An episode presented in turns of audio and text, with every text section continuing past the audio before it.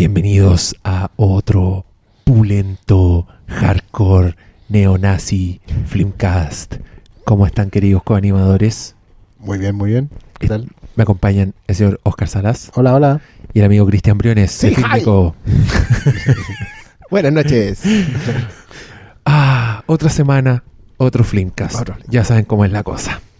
Oye, voy a... Aquí este programa es transparente, ustedes Sí. saben, así que no esperen perfección técnica ni una wea. Estamos... Decidimos juntarnos hoy a grabar de un estreno que no es de cine, porque los estrenos de esta semana yo les voy a explicar. Normalmente se hacen funciones de prensa, se hacen en premiere, entonces nosotros grabamos los miércoles y siempre, generalmente podemos hablar del estreno porque ya la vimos, la vimos el martes o la vimos en la función de prensa. Por culpa de las vacaciones de invierno que llenan los cines eh, con películas tales como La Era del Hielo, La Era del Hielo, La Era del Hielo en 4D, La Era del Hielo en doblada, etcétera, eh, la- los cines no quieren prestar salas para hacer estas cosas. Entonces esta semana no hubo premier ni de Tarzán, ni de Casa Fantasma, ninguno de los estrenos del jueves y no tenemos de qué hablar, entonces vamos a hablar de una película que se llama Green Room, que es una película del año 2015, pero que se estrenó este año recién en todas partes y que a Chile no piensa llegar, pero ya está en Blu-ray para que la Así busquen es. en su tienda favorita amiga, Filmico. Y que estamos con Inception. y que es una película que nos, nos voló un poco la cabeza. Bueno, a mí personalmente todavía no tengo idea de qué van a decir mis coanimadores porque yo prefiero ni preguntarles. Quiero que todo se dé en micrófono. Y mm, antes vamos a... Bueno, y antes de Green Room vamos a hablar de otros temitas. De, yo creo eh, igual nos podemos referir un poco a Ghostbusters o les da lata o no. Como que a mí me tiene impactado el fenómeno Ghostbusters. Debo serles honesto. Eh, mira, yo en lo particular no, no quería pronunciarme al respecto porque hay un factor que era muy importante para la discusión, por lo menos para mí, eh, que era el desempeño de la película, al fin y al cabo. ¿Cachai? Lo que quizás la, principal crítica que se le hace a todos los haters de Ghostbusters que la crucifican antes de haberla visto siquiera. Puede ser que los trailers, por lo menos el primero, yo no vi el segundo, yo vi el primero, que fue el que le prendió más fuego a la polémica. Yo creo que la polémica estaba de antes, desde que se anunció el cast. Pero hay que reconocerlo, el primer tráiler no fue especialmente bueno. Y como que todos se cebaron y dijeron, bueno, aquí viene masacre. Eh, y hasta ahora, pucha, parece que no. Es que no quiero decir nada muy profundo, por lo menos hasta que, vea la película, ¿cachai? Y me haga un juicio también, porque tampoco quiero caer en el otro lado, porque a propósito de una conversa que tuvimos en redes sociales hace unos minutos, es súper difícil de repente enfrentarte a una película cuando estás sometido a un juego previo, tanto positiva como negativamente. ¿Cachai? Yo sé que hay mucha gente que está votando para que en, en IMDB, en Rotten Tomatoes, en todos los lugares donde puedan votar, para que la película tenga mala calificación sin haberla visto. Así es. Y también, digámoslo, a lo mejor no sabemos cuánto afecta el visionado de un crítico el estar predispuesto a lo contrario. ¿Cachai? Si no sabemos también si las reseñas tan buenas tienen algo que ver con que dejamos pasar más cosas que en otras películas o en otros visionados no dejaríamos pasar. ¿Cachai? En el sentido de de irse para el otro lado, ¿cachai? De, también El anti-hater. Claro, porque al final es una guerra declarada, ¿cachai? Uno aquí no te podí sustraer de una manera u otra, ¿cachai? Puta, ¿sabes qué? Yo a eso no le tengo miedo porque yo me he dado cuenta en mis propias... que últimamente he estado sometido a ver películas con mucho hype positivo o negativo Sí. y me he dado cuenta de que mi opinión de alguna forma se abre camino. Como la vida en Jurassic Park. Porque me he sorprendido, he ido a ver películas muy hypeadas que me encanta el trailer y puta la weá no me gusta y, y entiendo por qué no me gusta y me pasa al contrario también, como weón esta película es súper mala y yo la voy a ver y es como puta, ¿sabes qué? Me gusta la weá, me está Sí, gustando. como que, entonces yo hay, confío plenamente en mí. Hay varias personas en Twitter que me han dicho, "Ah, obvio que te va a encantar, pero es porque yo he sido muy vocal con... que A mí me llama la atención el odio a Ghostbusters, no me lo Sí. explico un poco. Eso, eso es eh, Porque yo, entiendo que alguien vea el tráiler y diga, sabéis que es malo por esto, por esto, por esto. Pero hay como un, un odio tal que yo creo que excede el tráiler. No tiene que ver con Sí. weas que ves en el trailer. Como que es un, un odio en principio, como porque Sí. exista la película. Sí. Y esa wea se nota. Se nota en lo que a mí me dicen a la gente en Twitter. eh, se nota en, en cosas que yo he leído. en- se nota en que estén votando la 1 de 10 sin haberla visto. ¿cachai? Como que hay películas que tienen trailers que son bien como el pico. Pero de ahí a enfurecerte. A mí, yo el ejemplo que tengo más cercano es el remake de Poltergeist. Porque en mi cabeza los cazafantasmas y Poltergeist están súper emparentados. Como en el estilo. Son, son los fantasmas que tiran luces. Y en época. Eh, en los 80, claro. Como que el, el, el- el fantasma, la luz debajo de la puerta. eh, como la- por estética. Sí. Y bueno, hace poco sí estrenó un remake de Poltergeist, que tenía súper buen elenco, que era dirigida por el weón que hizo Monster House, que es una película de animación que funciona mucho. Actúa Sam Rockwell. Sí. Y tenía todo para ser buena. Y el tráiler no se podía creer lo malo. El, el tráiler. Cuando Mm. tú miras ahí el tráiler y dices, ya, esta weá se ve como el pico. Yo en ese momento no hice lo que están haciendo todos los Ghost, Ghost Bros. Eh, no le puse dislike al tráiler en YouTube, pero encontré que de verdad era uno de los peores trailers que se tiene. Y después fui a la película y la weá era como el hoyo. Así, mala. Y a mí Poltergeist me gusta mucho más que Ghostbusters, la película original. Pero así todo, no me sentí ofendido. Claro. No dije, esta weá no me quita que exista Poltergeist, ¿cachai? Al contrario, como que la sube la plusvalía y la ve y decís, sí, pues aquí sí que le hicieron bien, ¿cachai? Pero el Ghost Bro como que ve este, el trailer malo y ya quiere destruir a la película y a todo el que diga algo positivo de la película y es capaz de hacerte replies en Twitter, me, me pasó a mí, diciéndote cosas como hecho que los locos leyeron en críticas negativas de la película. Este bueno era un freak, no me acuerdo de su arroba, así que no lo voy a dar. Pero el loco me empezó a hablar mucho y me decía como, es una película donde al final, y me contaba algo que pasa al final, ¿cachai? Ya. Me tiró el spoiler. Eh, lo único que funciona es Chris Hemsworth, me decía el loco. eh, es lo único gracioso de la película, es lo único que da risa. Como uno tras de otro, yo dije, ah, este weón la vio, ¿cachai? Me fui a su timeline para ver si ponía, no sé, po, crítico de cine en, en Los Ángeles, que podía ser un, o vivo en Estados O Unidos. de prensa, ya la vi, claro. funcionario. eh, Y veo y, y cacho como la historia de su opinión. Me di cuenta que todos los replies eran a gente desconocida que él no seguía. A mí no me seguía y me empezó a hacer esos replies. O sea, el weón hace un search de Ghostbusters y se dedica a contestarle a la gente. conozco ese tipo de gente. Hasta que llegué al, al primer tweet que decía, primera crítica, confirma lo que todos creíamos. Entonces, el buen postea un link a la crítica y automáticamente empezaba a hablarle a toda la gente diciéndole, al final pasa esto, lo único que salva es Chris. O sea, es un weón que tenía una opinión ya formada, encontró una crítica que se la confirmó y empezó a decirla como, Claro. como Sí. opinión propia, ¿cachai? Esa weá yo creo que nunca la había visto con ninguna película en la historia de toda mi vida. como, como tal predeterminación. Y yo me acuerdo, por eso saqué este tema también, porque el amigo Brioni acá se tiró un tweet que decía que estamos en la época en que te carga una película, decides que te carga, la odiáis todo el rato, la veis por verla y la weá te carga, la hacís mierda. ¿Cachai? Yo lo vi mucho con Batman vs. Superman, curiosamente, como gente riéndose de la weá, diciendo esta weá es mala, ¡ay, qué horror! Miren, miren lo que aparece en el trailer, ¡ay, obvio que ra, ra, ra", sin verla. Y después, oye, viendo la weá y tuiteando, como que la están viendo, odiando ya desde el principio, y después te tiran una opinión que no es ninguna sorpresa, ¿cachai? Y yo creo que esa weá con Ghostbusters va a pasar demasiado.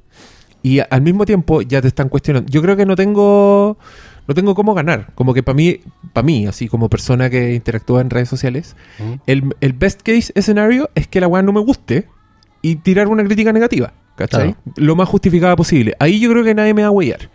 Los haters que me están acusando de que la voy a amar y la weá se van a callar la boca. Y, lo- y los otros, no sé, pues se darán cuenta que mi crítica va por otro lado.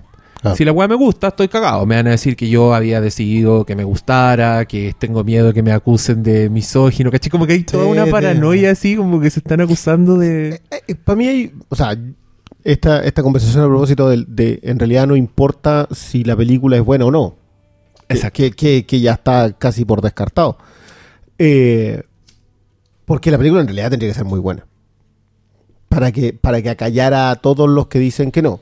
Claro. tendría, tendría que ser en realidad una obra de arte. Y yo no lo creo, independiente de que para mí, no sé, para mí Bridesmaids igual es una de esas películas que me, que me hizo sent- sentirme particularmente incómodo con respecto a lo que estaba viendo, porque encontraba que estaba bien, pero no me sentía bien viéndolo. Fue una sensación súper extraña. Igual la vi completa y, y considero que la, Mel- la Melissa McCarthy es probablemente lo bajo de esa película. ¿En serio? Sí, y encuentro que, que los demás, sobre todo la construcción en total, entonces, ya, le tengo fe al, al director, pero no sé qué te puedan contar. Hoy día eh, a propósito de la vuelta de, Malito al Salón del Mal, por cierto, que se mandó un, un- todo un análisis a propósito de lo que está pasando con Ghostbusters. Y en los comentarios, que yo nunca hago eso, pero, pero esta vez dije, ya vale. Habían dos o tres notables. Uno que decía que sabe que a, a él en realidad no le tincaba la película, pero por otra razón. Y era porque eh, la Ghostbusters era muy representante de la era Reagan. Todo este rollo del emprendimiento y que el Estado no sirve, sino que tenéis que tirarte como la empresa privada y todo. Y decía, uy, ¿y en serio vio eso en Ghostbusters? Porque yo jamás, o sea. Y claro, decía, yo, yo soy una persona de izquierdas, pero me pareció muy ingenioso la forma de tomárselo en comedia y narrar eso. Y dije, ya, ok, te la compro, esa te la compro. Mm. Decía, y esta en realidad no me tinca porque no creo que pueda contar eso y no me parece que el ingenio baste. Listo. Te puedo comprar que es una razón por qué no te tinque. No porque sale esta guatona, etcétera, etcétera, que son el 40% de las críticas están basadas en eso. Que es probablemente una de las cosas que más desagrada porque tú decís, amigo, empecemos por otro lado, digamos. Pero a mí lo que más me interesa de Ghostbusters es el fenómeno alrededor. Yo en realidad yo voy a ver la película por salir del empacho. No, no me va ni Sí, me viene, porque va a mí ni te Ghostbusters no me va ni me viene en general. Y también Pero yo quiero decirle algo eso. a los amigos auditores, como para que sepan, porque él no lo va a confesar, pero yo creo que el amigo Cristian tiene un problema con las comedias. Sí, sí, no, yo, yo lo tengo. yo, yo lo he confesado. Suele lo tengo. odiar, suele odiar muchas comedias, Es que- es suele no entender no la gracia nada. de muchas cosas. Yo doy fe que Y- el hombre no consume comedias. Entonces, también, también tengamos eso en cuenta. No, no, pero, pero lo que pasa, a mí, a mí me pasó con Bridesmaids. Mira, a mí con, a mí con Bridesmaids me pasó, y con Paul Fake en general, Ya. porque, bueno, en Que es verdad de estoy, Spy, ¿no? estoy hablando de Spy y estoy hablando de Bridesmaids, que son dos películas que a mí me gustan mucho, y donde encuentro que la Melissa McCarthy de verdad actúa. O sea, la buena no, no tiene un shtick, la loca hace personajes. Y el personaje de Bridesmaids es, bueno, es otra especie que el personaje que tiene en Spy, ¿cachai? Chao. Y yo creo que yo creo que a la loca no le dan crédito por esa wea. Principalmente porque el marketing tampoco le beneficia. O sea, si tú veis los trailers de Spy, es básicamente una película de gorda torpe. Sí. A la buena se le cae la moto, como el chiste en que se pega en la cabeza. Es Paul, el Paul Blart de Malcolm. Paul Blart, claro, exacto. Ese guatón culiado que yo detesto, weón, eh, hecho mujer. Claro. Y, mm, y no es así. Y, y, y, y no saber apreciar. Sí, es cierto que la McCarthy ha hecho películas súper gruesas como una que tiene con Jason Bateman, que la buena es básicamente lo que todos creen que es Melissa McCarthy en esa película en particular. Pero con este director no. Eh, y Spy es otro ejemplo en que el marketing le hizo pésimo. Yo cuando vi Spy después en Blu-ray, porque no me tincó verla en, Sí. en- la vi así arrendada la weá. Y me sorprendió porque yo decía, de haber sabido que esto era, era la habría visto antes. Porque lo pasé demasiado bien. Sí, creo, además, creo claro. que Jason Statham estaba particularmente bien en esa cosa. Weón, Jason está es para cagarse la risa el weón. Pero sé que me pasa que en, en- el, el John Hamm también está muy bien en, em, En Bridesmaids. en Bridesmaids. Y el otro, que es un inglés que también que es el, el policía. el policía, sí. eh, también está notable. Y mi, mi problema con la McCarthy es que yo la conozco como Suki en, en Gilmore Girls. Ya. Entonces, como que el salto a Bridesmaids fue para mí, ese fue como el fue, impacto. fue un shock. Claro, entonces, como que er- era el personaje que no me cuadraba. Pero, claro, estamos hablando de dar un paso atrás y tener una perspectiva de consumo de. que, que es una weá. Que es una cuestión que se está volviendo- Que es pedirle peralo al Sí, es que, es que se está volviendo titánica porque a nosotros mismos nos está costando el paso atrás. po. Porque hoy día estáis tan imbuido en el tema de que no logras entender qué está pasando. O sea, hoy día nosotros estamos hablando de esto. La próxima semana vamos a hablar de Ghostbusters habiéndola visto. Claro. Porque, y, y vamos a tratar de ver qué pasó, porque ya no podías analizar el, el fenómeno. El fenómeno con, con Ghostbusters no se puede analizar. Yo, yo creo que ya sobrepasa cualquier tipo. O sea, que, que haya gente... Yo, yo siempre he sido particularmente eh, reacio al odio. Como que ocupar energía en odiar algo a mí es algo que me supera. O sea, si algo no me interesa, camino y me voy nomás. Hay, hay tiempo para cosas buenas. Pero gente que vaya, que se cree cuentas en Twitter por odiar algo, que se, que, se dedique a escribir, o sea, ojalá uno tuviera tiempo para eso, que, que vaya y se mete en MDB para bajarle las notas a algo que no ha visto. ¿Por qué? Porque está en contra de otro movimiento al otro lado que dice que hay que defender la película por el tema feminista. También. Que, que también es, yo creo que hay, hay matices en ese tema. Yo creo que igual a la película no lo hubiesen dado como le han dado, no lo hubiesen odiado en la previa como la han odiado si no hubiese estado protagonizada por mujeres. Eso es cierto. Si hubiese sido Seth Rogen, James Franco, la weá yo te aseguro que pasa con la. Jonah coladísima, Hill, sí. coladísima. Probablemente, de hecho, estarían haciendo fila para verla. Sí. Entonces, ¿es misoginia? Sí. Ahora, ¿qué problema tienen ellos? Es un problema de ellos, digo. Pero no podemos defender la película porque tengamos a favor esto otro. Porque puede que la película sea mala. Sa- ¿Sabéis? Puta, es que acá es momento de hablar algo que yo lo relacioné demasiado. Yo estoy leyendo un libro que se llama The Caped Crusade, que es un libro que se llama eh, Batman y el origen de la cultura nerd. Ajá. que es un libro que está muy bien escrito, es muy gracioso, te reís mucho. Y voy justo en el capítulo en que están hablando de. Porque el loco te hace como una historia de Batman en los cómics, de sus orígenes, de las influencias, de lo que estaba pasando en el mundo editorial de cómics que llevó a tomar ciertas decisiones en, en la continuidad de Batman y que siguen hasta el día de hoy, ¿cachai? La es muy interesante. Y una de las partes que habla es como de las figuras femeninas en, el cómic de, en los cómics de Batman que al principio fueron primero introducidas como una reacción a un libro que acusaba a Batman de ser como un... La seducción del inocente. La seducción del inocente. Bien, weón. Que básicamente acusaba a Batman de ser como el emporio gay. Así como Sí, una... Que ensalzaban a los gays. Entonces la primera mujer que metieron fue como una respuesta a esto. Y lo que el autor interpreta de por qué el mundo de Batman es tan homoerótico no es porque la weá sea gay, sino que la weá es porque es infantil. Es porque está apuntada al niño de 10 años que cree que las chiquillas son y que cualquier weá romántica es una lata. ¿Cachai? Porque está apuntado al niño Sí. que es eso. Y cuando yo leo este párrafo, en mi cabeza aparece Ghostbusters. ¿Cachai? También. Porque, ¿qué pasa? Ghostbusters te gusta en la infancia, te gusta en la etapa pre-mujeres, ¿cachai? Claro. Eh, eres un infantil que no queréis que el mundo, eh, que pensáis así, las mujeres son un otro, ¿cachai? Son un otro, no porque seáis machista, ni porque seáis misógino, sino porque, no, porque eres un inmaduro, básicamente. Igual No todos, agarrado tu- todavía. igual todos tuvimos hecho- esa etapa. Exacto, no hay agarrado, la weá te parece como rara, como las minas son una lata. Entonces te empiezan a gustar estas weas en ese punto de tu vida. Y cuando llegáis en tu adultez, donde la nostalgia es el gran factor en esta discusión, siento yo, onda, si Ghostbusters fuera una película de hace tres años, a nadie le importaría el remake con cambio de sexo. Ejemplo, Ocean's Eleven, que le están haciendo, y yo te aseguro que a nadie le va a importar esa wea. Nadie va a decir, no, Claro. esto no es lo que, esto no es Ocean's Eleven, ¿cachai? Va a decir, ah, ya, que porque no es una wea con nostalgia, que no la miráis, no creciste con la wea.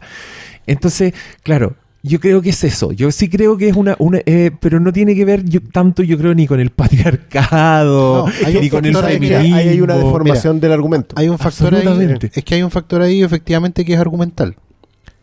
Ghostbusters es básicamente la película de un grupo de niños que ven alterado su orden cuando uno de ellos deja de serlo.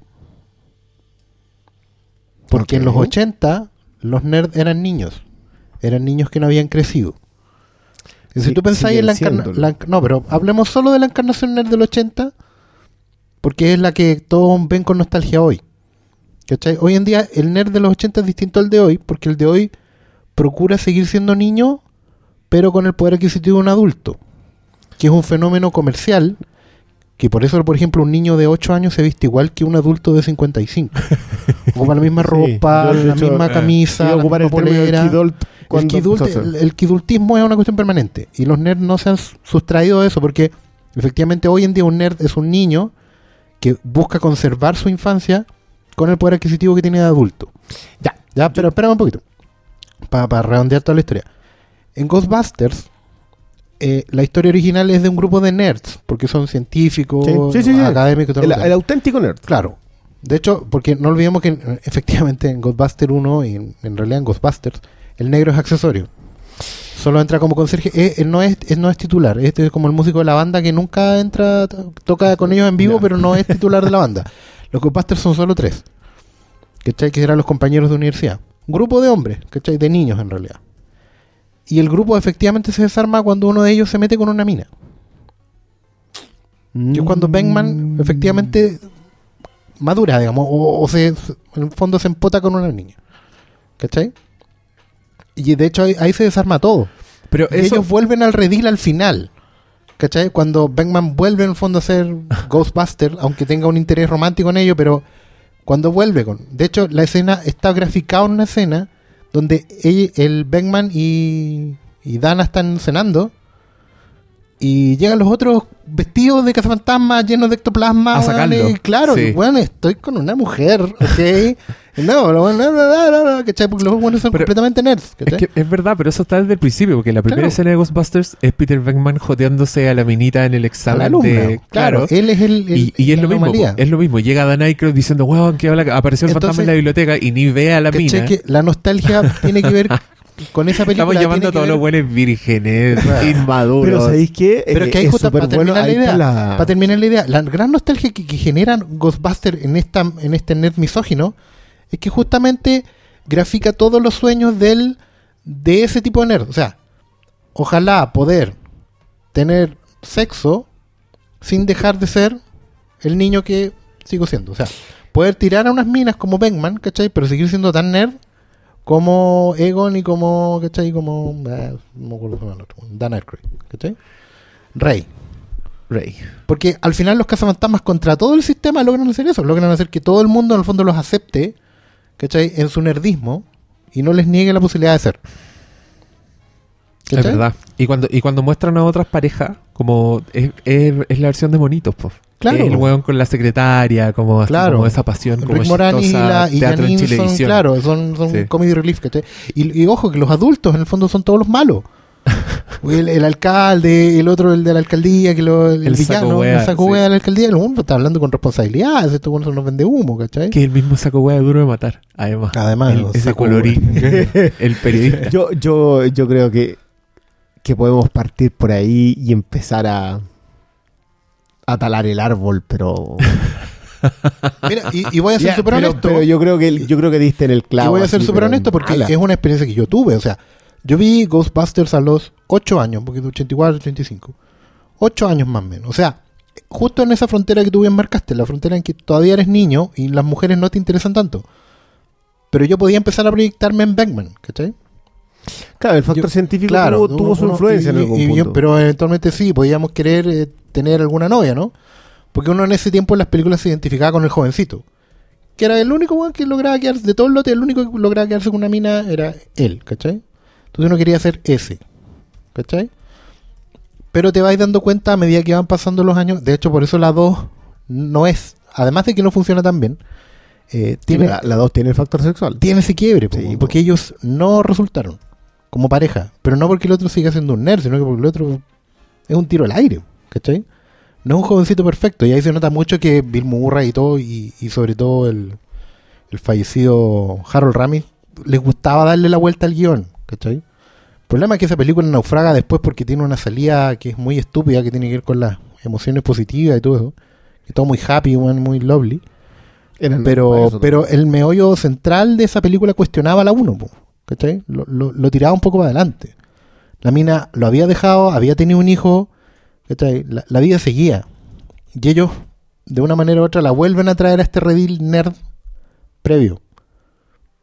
¿Cachai? Cuando los fantasmas vuelven, po, porque al final los fantasmas, ¿qué son? Son anclas a tu infancia. Te tiran, te devuelven. Y, y- y piensa en los fantasmas mismos, po. Son, son cartoons. Sí, po, No son pegajoso. Esa de weá la- son, son, unas, de la biblioteca. son unas caricaturas Bueno, tridimensionales. Y Vigo, al final, que era el de la 2, era también el villano definitivo nomás, ¿cachai? Un, Sí, pues, un- son- un adulto. Pero, pero tanto permeó. yo creo que por el momento en que cayó.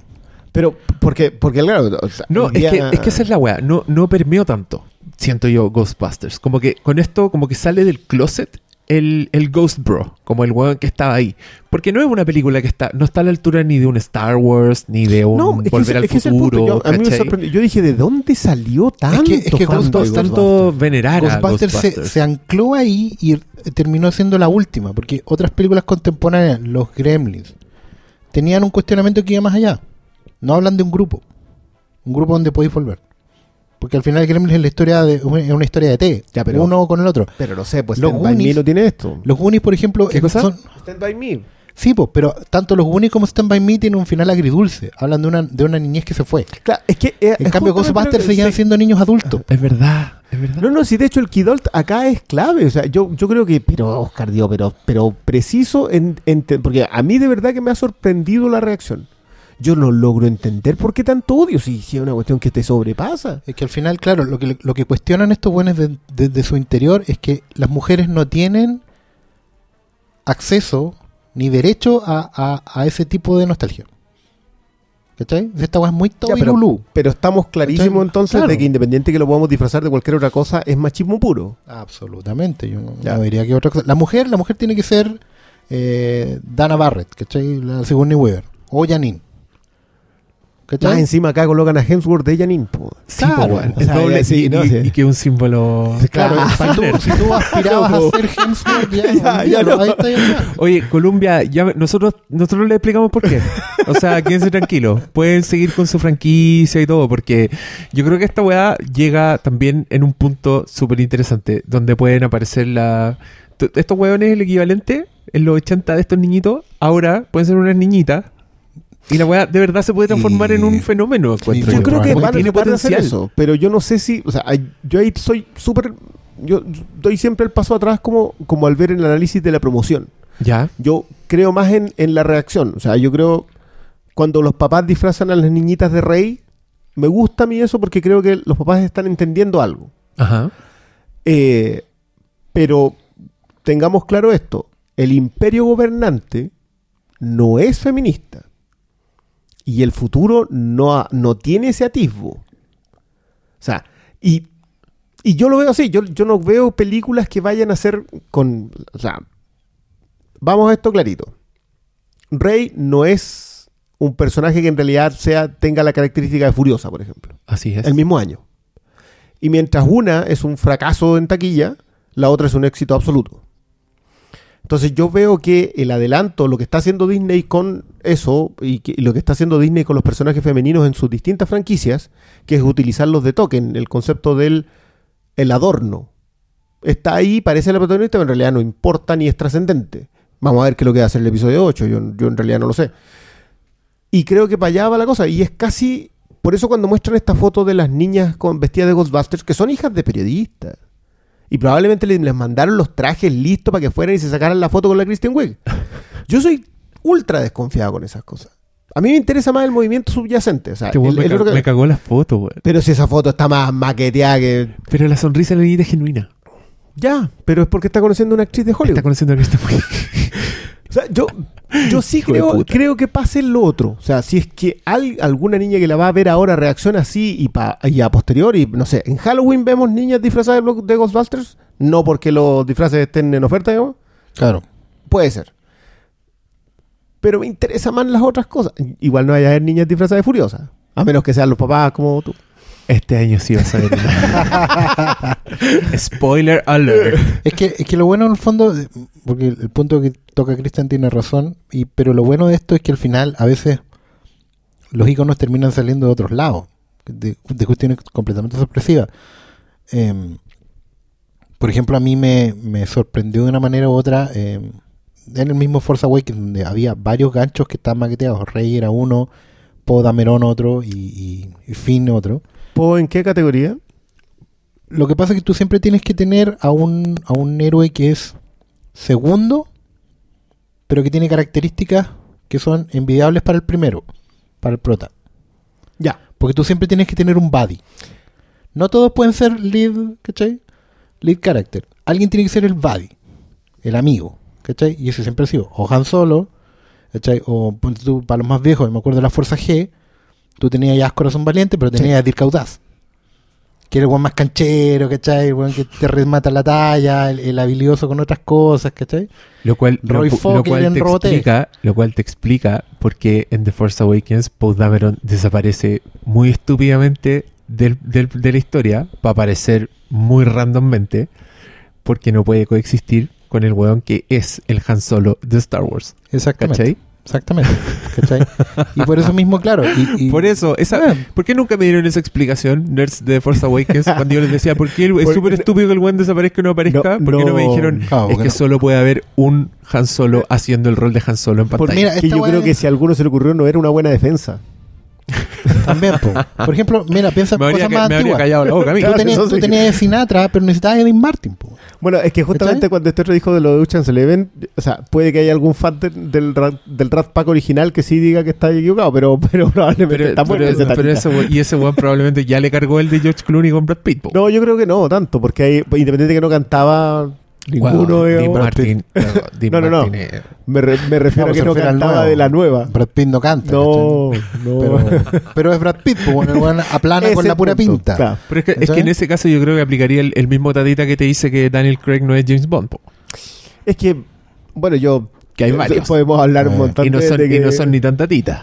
De hecho, yo creo que hay No. uno aquí. Es que para mí, para mí es Pierce pero es por mi edad, po. Claro, el, el que te toca. po. Sí, sí, el que te toca. sí, el- tú llegaste a James Bond en un momento y ese es James Bond. Claro. O sea, los de los 80 para ellos, por lo general, es Timothy Dalton. Pero mira, yo creo que por el mismo, yo creo que James Bond es mucho más comparable a Ghostbusters que su Volver al Futuro, por ejemplo. Claro. Porque, eh, puta, es como el James Bond, es como un rol más que otra cosa, ¿cachai? Por lo que dijimos antes. Sí. Y el rol de James Bond está súper definido igual. Y también es una wea inalterable. O sea, yo creo que el. Imagínate ese fan art que apareció de Gillian Anderson, que era como Sí. Jane Bond. Jane Bond. Y que muchos hablaron de cambiar. Oh, weón, igual hacer una versión de James Bond con una mina. Esa weá no va a pasar jamás. O sea, yo creo que se puede hacer. digo al toque. No, pero esa weá Pero no va a ser James Bond. No, Albert, el Albert Broccoli. No, no, no. cuando no, lleguen a- no, no, ese weón. No, los y Broccoli los te van a hijos y tirar los una silla por la nietos, cabeza. los nietos Pero es están que yo ya eso es acuérdate lo que justamente- dijeron sobre Idris Elba. Pero es que, weón, dejaron la cagada cuando, cuando anunciaron a Daniel Craig porque el weón es rubio. Sí. ¿Cachai? Ese, ese es el nivel. Ese es el nivel. Así que, fanáticos de Gillian Anderson, yo lo siento, pero. Yo creo que ella podría, Pero, pero de ahí no salen ese- buenas no cosas. Por ejemplo, cuando en algún momento eh, tú no podías hacer que James Bond se sacara el traje, te inventaste a Jason Bourne, que por si no se dan cuenta es JB. JB. ¿ya? JB. Y sacaste una tremenda franquicia de ahí. Yo siempre he dicho que Jason Bourne es una copia más de Wolverine que de, mm, Sí. que de James Bond, pero, Pero, pero, pero en la retina Weón, del de repente me, estaba me ahí, imaginé una película de Wolverine hecha. A lo- como- a lo Bond, a lo como- Bourne. A lo Bourne y como que tuvo una erección. yo, yo, yo insisto que es al revés, porque en, en rigor eh, Wolverine tiene exactamente el mismo origen. O sea, bueno, Jason Bourne es posterior a Wolverine y tienen el mismo origen. También son dos personas que no tienen idea de lo que son, pero son secos en lo que hacen. Y los dos están arrancando de organizaciones gubernamentales sin saber por qué. Entonces, Weón, de alguna forma estoy diciendo que me gusten más las películas de Bourne. Me las estoy imaginando como una historia de Wolverine. yo me la imaginé así, Weón, hagan funcionaba. esa, hagan esa weá, Ahí por está la esperanza cuando en, en la Oh. última X-Men sale con el otro weón corriendo. po.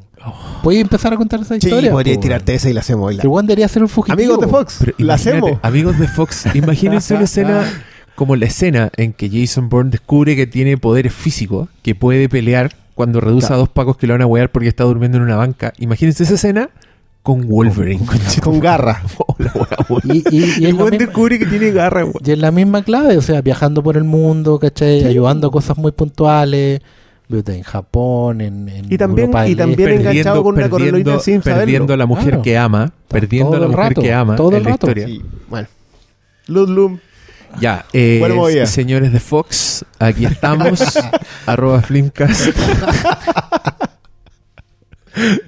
Bueno, pero nada, yo creo que la próxima semana vamos a analizar Ghostbusters a posteriori y creo que eso va a ser todavía más interesante porque puede que hasta la película quede de lado. Yo la voy, sí, sobre todo tú. Yo voy a ir a verla mañana, jueves, a la función de las 10 de la noche. Si es IMAX, voy a estar allí.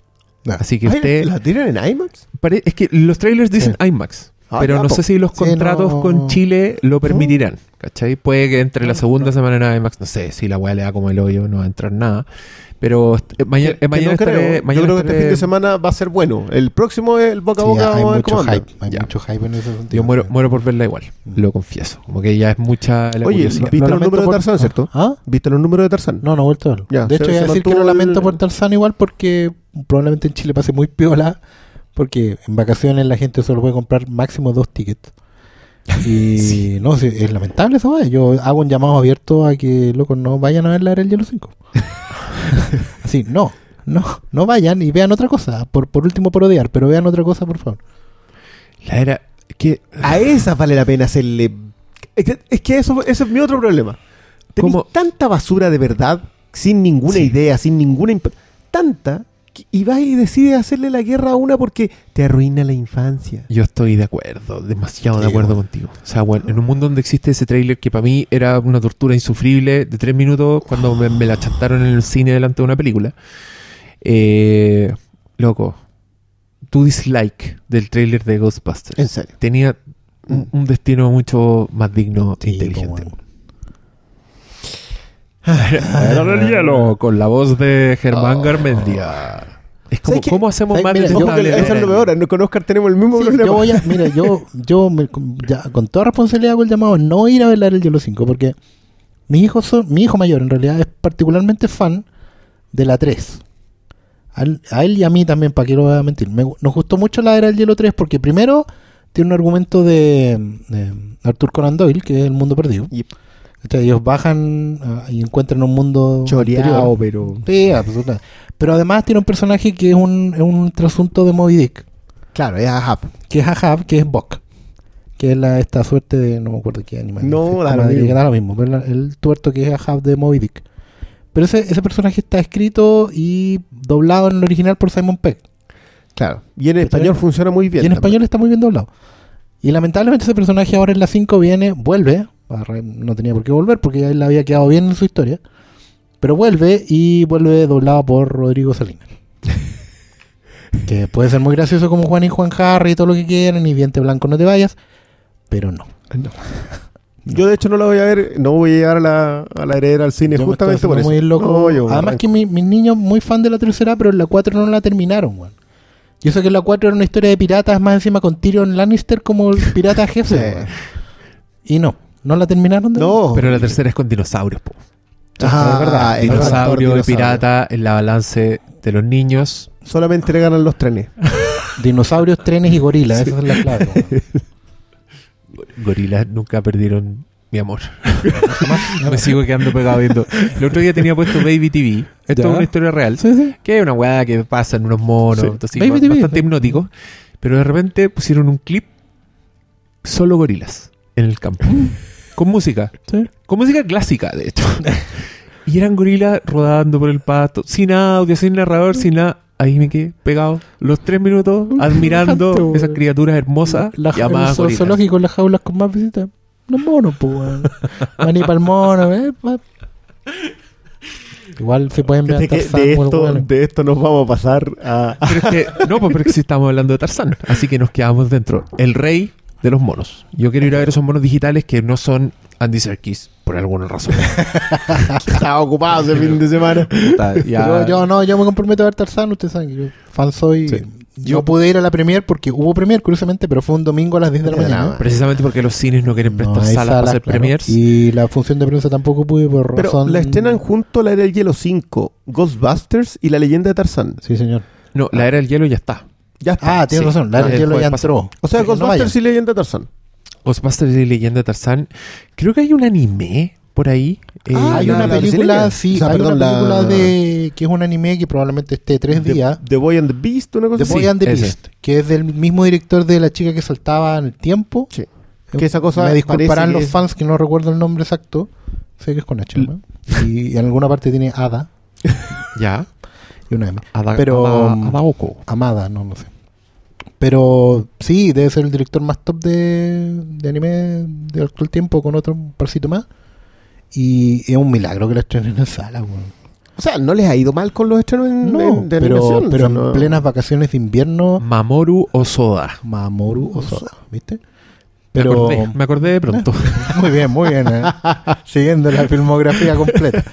Pero, pucha, si son, si a ustedes les gustan estas cosas, yo sé que está en su torrent más cercano y, y en su tienda tradumaqueteo favorita, pero que lo que vayan al cine, weón. Es que sabéis que el otro día, a propósito de Killing Joke, que nadie vio venir que estrenaban Killing Joke en los cines. Ni siquiera la gente que la trae. Ni siquiera en serio, Nadie. yo les quiero decir eso. El mismo día se enteraron con todos nosotros. Bueno, eh, alguien decía que era para darle en el gusto a unos pocos cuando esa película iba a estar en todos los torrents la semana antes. Yo leí eso y dije, acá la van a sepultar a la chiquilla. Y no, mucha gente la sale a apoyar. Yo me dediqué a leer toda la, la timeline a propósito de eso. ¿Ya? Y dije, y en realidad no permea la idea de que si quieres ver mejor cine en salas, tienes que ir a ver esas películas en horarios incómodos eh, que te estrenan por tres días. Sí. No, no entra. No. La idea no de entra. hecho, sí, de hecho hay una cuestión que me molesta, pero me la muerdo en redes sociales, porque me dicen, ay, es que no sabía. Puede ser, porque no hay revistas de cine, ni hay programas de cine, pero está hay en redes podcasts, sociales. po. hay redes sociales, hay unas cosas que se llaman feeds, donde tú puedes suscribirte a los sitios que te informan de lo que a ti te interesa leer, no de las noticias de la tele. ¿Ya? No, pero, lo, Pero- o sea, pero si- espérate. que si estáis en Twitter seguís a los community managers de los Claro, cines y se mira, acabó. po. Pero incluso tú podés ver la programación del cine con anterioridad. ¿Cachai? Tú podés saber que viene esta película que si tú soy otaku o, o lo que sea, tenís. Hace, yo puedo haber dicho hace dos meses que la voy a ser estrenada. Yo o cualquier otro. Ay, pero es que no tengo plata, tengo que esperar a que la. va- Esto es igual que un concierto, tú podés juntar todos los días, dejar de comerte un completo y empezar a juntar de 500 pesos diarios para pagar la entrada. Si llega en dos meses son 100 pesos al día. Absolutamente. Y, y compráis combo con bebida y cabrita. Y hay que ir el primer día, así cuando nosotros decimos, el primer fin de semana es fundamental para cualquier película. Hay películas que las sacan el domingo, Sí. si es que no ha ido nadie, no van a aguantar una semana, ¿cachai? Y nada, uno de repente tiene que ponerse la camiseta por las cosas que le gustan. A mí me sorprende más cuando más encima les gustan, pero igual dicen, no, es que la voy a ver por otro lado porque, porque no queréis que... O sea, loco, creo que esta es la segunda película de DC Animated que se estrena en los cines después de La Máscara del Fantasma. Que eso fue hace casi 20 años. Ese es el rango entre una y otra. Sí. Entonces, yo, ah, bueno, tengo claro que las entradas se van a agotar. En todos los cines. Eso lo sé porque son Y- dos días. Y agradezcan que justamente que se puede hacer esto. Antes era un lío porque había que traer el rollo de... Claro. ¿cachai? De película y tenéis que asegurar dos semanas mínimo. No, aquí tú podéis ya de Programar disco las duro, dos días. un streaming para dos días, aunque sean dos funciones. Lo mismo que los clásicos de Cinemark, cuando hemos dicho, vayan a, apoyen estas cosas porque después no va, si no resultan, no van a volver. No hay forma de convencer a la gente que diga, oye, pero es que, si esto igual que la cultura en la tele. Uno no- oye, den más cultura en televisión. Y a la hora de los que hubo, las series nuevas, las To- Las series que dan son, puntos, son weón. enteras de mala y todo eso. De hecho, alguien consultaba por series chilenas. Sí. El gran problema, claro, el gran problema es que la gente las series chilenas buenas no las ve. Yo creo que el reemplazante la vieron 40 pelagatos. Y el reemplazante es un, es un camioncito de, la- de las cosas nacionales. Y así va a pasar con un lote de cosas. Cada cosa que está medianamente bien en televisión no la ve nadie No porque ve nadie. no, porque dicen, no, es que la tele chilena es mala. Y así con todos los fenómenos. Y ya, ya es una cuestión de que lo poco y nada bueno que llega, no es que lo tengo en torrent. Claro. Entonces, ¿cómo vaya a hacer que empiecen a llegar cosas mejores a la sala? Nunca, no va a cambiar nunca la tendencia. Va a seguir yendo más gente a hablar el Hielo 5 que, que cualquier otra cosa. End of rant. Oye, vamos, vamos a ver todos de Killing Joke. Vamos a hacer un podcast de eso. Ya, po. ¿Qué Yo creo que nadie va a decir que no. Yo les pregunté a la gente de la distribuidora si quería hacer algo con nosotros, así como pensando en una función solo para nosotros con Filmcast posterior, así yo ambicioso, tirándome al tiro. Y está improbable, está difícil. Es que no hay Porque sala. no hay- mm, claro, y hacerle en un microcine, no saben cuántas copias van a tener, que de repente son las únicas copias las que traen para el... Claro. y en fin. Pero bueno, Pero lo hay- intentamos. Veámoslo igual y, Y igual lo seguiremos, claro, la vemos después Sí. y puta, tratan de ir todos para que tengamos esa experiencia en común, pues para que no estemos hablando solo de tres buenos que la dieron en el cine. Así que- es. No, no, varios-. Varios va a haber, pero no sé si no, no, no escuchan. Así que los que sí, Sí, no escuchan, vayan. No, y, y lo bueno que siempre vamos a poder aportar un poquito al, al- al análisis porque probablemente hayamos leído comiquita también. porque no sé cuánta gente está esperando ver el- el- la precuela de Suicide Squad y cosas así. ¿Cachai que eso lo debemos a Suicide Squad igual? Sí, Esto- esto es parte de la promoción de- Joker. Absolutamente, pues es la Sí, idea pues, de- pero- de, de tener ahí la, la pantalla caliente. Como, Sí, listo, como- ¿se- como- ¿se acuerdan del Joker ahí de la- del otro día? Ya, pues. Está, ahora de nuevo ahí viene. está inspirado. Ahí tiene. Ahora entienden la foto de Instagram de Jared Leto. Ah, por eso pusimos el póster. Ah, Menos mal. No, está bien. Eso, Y- eso fue de más. Sí. Yo reconozco que fue de más. Fue como el, el francés contra Cristiano Ronaldo. Oye, antes, antes de que. Ya estuvo de más esa, tenía que venir una de Pero si fútbol. fue el medio palanqueo que le puso en la rodilla, weón. eso, eso no se hace. En una pichanga te pegan por eso. Pero bueno. Ya, entremos Ya, en materia. Entremos en materia. Eh, no, todavía no.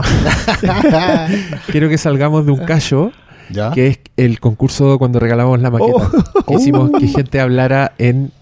Nos dejara comentarios con una sola. Con una sola. Y es bastante posible. De hecho, yo me dediqué a contestar comentarios de hincha pelota nomás. Contesté muchos comentarios solo con una letra. Ahí para los que no se dieron cuenta, ah, igual gasté tiempo en la weá, así que ojalá alguien lo haya leído. Pero sorteamos esa maqueta hermosa de ID4.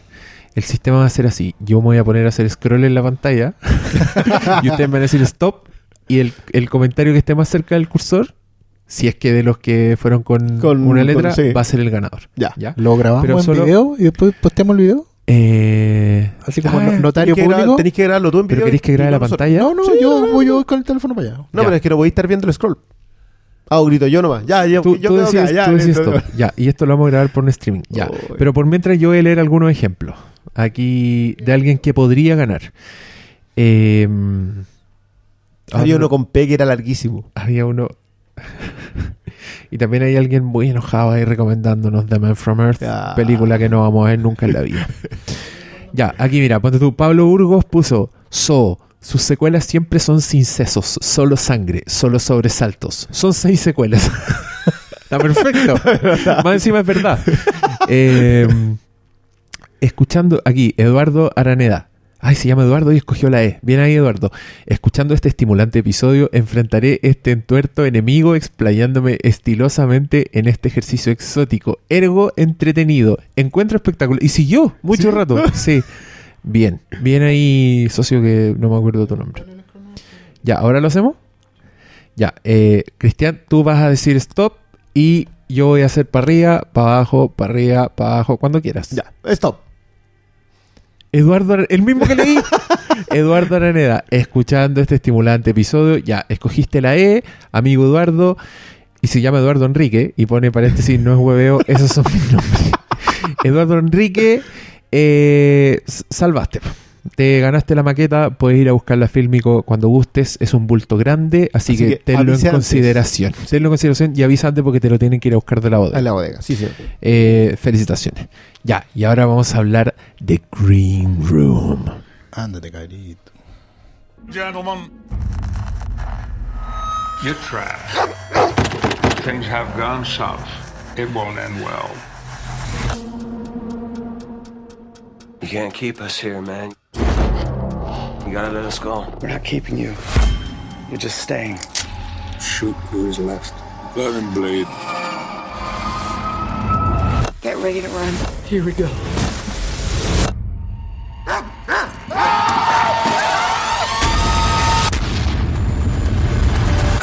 Green Room, año 2015, película protagonizada por Anton Yelchin. Así, se- así se llama, Anton ¿verdad? Yelchin, sí, El se finado, finado, finado. Anton Yelchin. eh, Patrick Stewart Sí. en un rol bastante sorprendente. Y una Lolita que yo le tengo mucha buena, que se llama Imogen Poots, que actuaba en... puta, yo la vi en Exterminio 2, en 28 Ah, era una- era la- era la, la la hermana. melliza. Sí. Y la vi también, bueno, en el remake de Fright Night, donde también actuaba con Anton, Anton Yelchin. Y la vi hace poco en una comedia romántica de Bogda, Bogdanovich. De Peter, Peter Bogdanovich. Bogdanovich. Peter Bogdanovich. Que era como una weá de Woody Allen así en Nueva York. Ah, sí, sí. Y la buena era encantadora. Así, la me. Y acá la loca tiene un rol. Es, es la, es la mina loca. Es la- la loca. es la loca.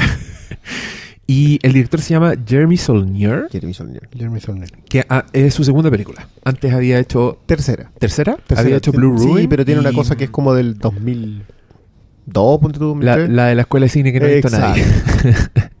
Y que no tiene buena nota, así que probablemente nadie la vea. Ah, Ya. Es como el proyecto de título de la, de la Y- carrera de cine. Y esta es una película que yo voy a dar como ejemplo de las oportunidades que uno tiene de ver una película sin saber nada de ella. No. Yo leí que estrenaron Green Room en el Fantastic Fest el año pasado. Leí que alguien la comparó con Asalto al Precinto 13 de John Carpenter. Y yo dije, eso es suficiente para mí. No quiero saber nada más. No vi trailers, no leí críticas, nada. Y ahora cuando la vi, le puse play sin saber para dónde iba la micro. Y conche tu madre. Así que en este punto, yo le voy a decir a todos los auditores que no han visto Green Room, apáguenlo al tiro, vayan a buscarla, eh, véanla y después vuelvan porque no. Aprovechen, aprovechen Sí. que no es una, una weá que le han metido el trailer por todas partes, véanla en blanco y funciona tanto gracias a eso. Eh, Ya, y, tú, después, tú entraste de- de- en otra tanda. y después vuelvan. ¿Cómo? Porque, porque yo entré por Solnier. Ah, ya. Yo el, creo que la otra es del 2013. Más o menos. Blu-ray debe ser está, 2013. está en Blu-ray de un año Y- atrás. ¿no? Y esa a mí me encantó también sin saber nada. Me la- de- es de esas cosas que te lleváis porque eh, ya. Y me acuerdo que fue una de esas recomendaciones que nosotros tirábamos en la tienda así como, tome, ya es esta. ¿Pero de qué se trata? Ya es esta. Nada de, no, que mira, que el tipo que quiere un cacharro. No.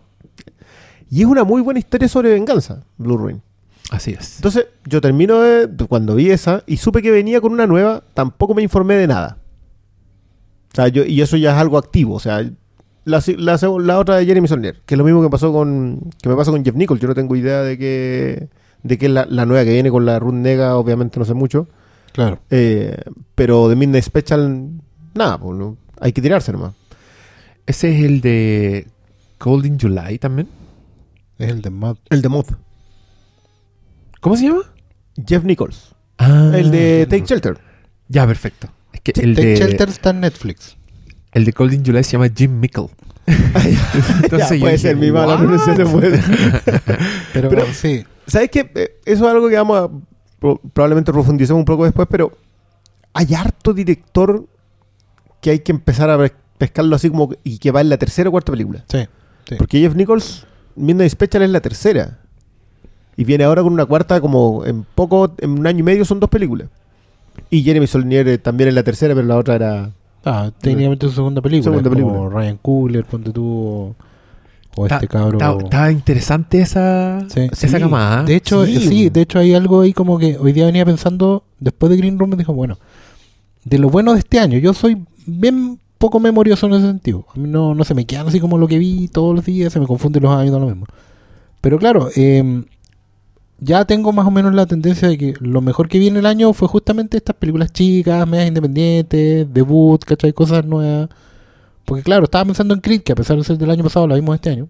Claro. Eh, La Bruja, The Witch y ahora Green Room también. Yo en mi caso sumo, sumo It Follows. ¿sí? Claro, It Follows también, ¿cachai? Que era como de fines del año pasado, de este año. Son. Claro, ahí tenéis cuando decíamos, pucha, es que ya no hay directores. Bueno, parece que ahí hay toda una camada de, de gente que, que está haciendo si buenas no se cosas. mueren po. yendo a las grandotas. ¿no? Claro, que es lo que, por ejemplo, a mí me da un poco de susto con el Waika. Nunca, nunca lo voy a pronunciar bien. Waika Tetiki. Eh, Tetiti, el Taika- de- Taika Waititi. Taika Waititi, que es el de. What, de, pasa de What, We Do in the Shadows, a Thor Ragnarok. Po. Sí, y antes tiene una weá que se llama The Hunt of the Wilder People, que parece que la weá es increíble y que actúa Sam Neill, así que Ya. esa es una que tengo ¿Cachai? anotada en mi lista. Claro. Y él antes creo que hizo En que Shark Sam vs. Eh, Eagle. espérate un poco, o sea, en el que Sam Neill es una especie de cazador cuando están recién en- conquistando Nueva Zelanda los, los ingleses. Creo que sí. Ah, Creo que sí. Mira, ya, esa se busca. Y, y antes hizo Shark vs. Eagle, que es una comedia independiente Sí. bien hipster, así, bi- bien apestosilla, pero que Mm. igual se nota que el weón es un poco genio. Claro. Y ojo, ojo con ese weón también. Sí, en una tecla ojalá, completamente ojalá que no se distinta. queme como, como le pasó ya el año pasado al, a Trank, ponte tú. o- Ya, pero tran- pero aunque Trank tiene una una personalidad sí, no, especial, no, bueno, lo que pero- venía medio mal. sí. Sí, no, no, sí. No, porque Bueno, y Pero vamos a ver bueno. lo que pasó con Ryan Johnson. Aunque yo insisto También. que Ryan Johnson, independiente que en el episodio 8 pueda hacer cualquier cosa, él, él ya tiene su, su currículum, Sí, da- da- está pagado. digamos. puede volver, digamos, y no le va a pasar nada. Pero y lo de Duncan Jones. también, también. A pesar de que lo peleen por Warcraft, yo creo que ahí hay, hay una búsqueda también que no es menor. Yo creo que meterse en eso. Sí. De hecho, mí- yo tengo. Y con no, actitud de autor.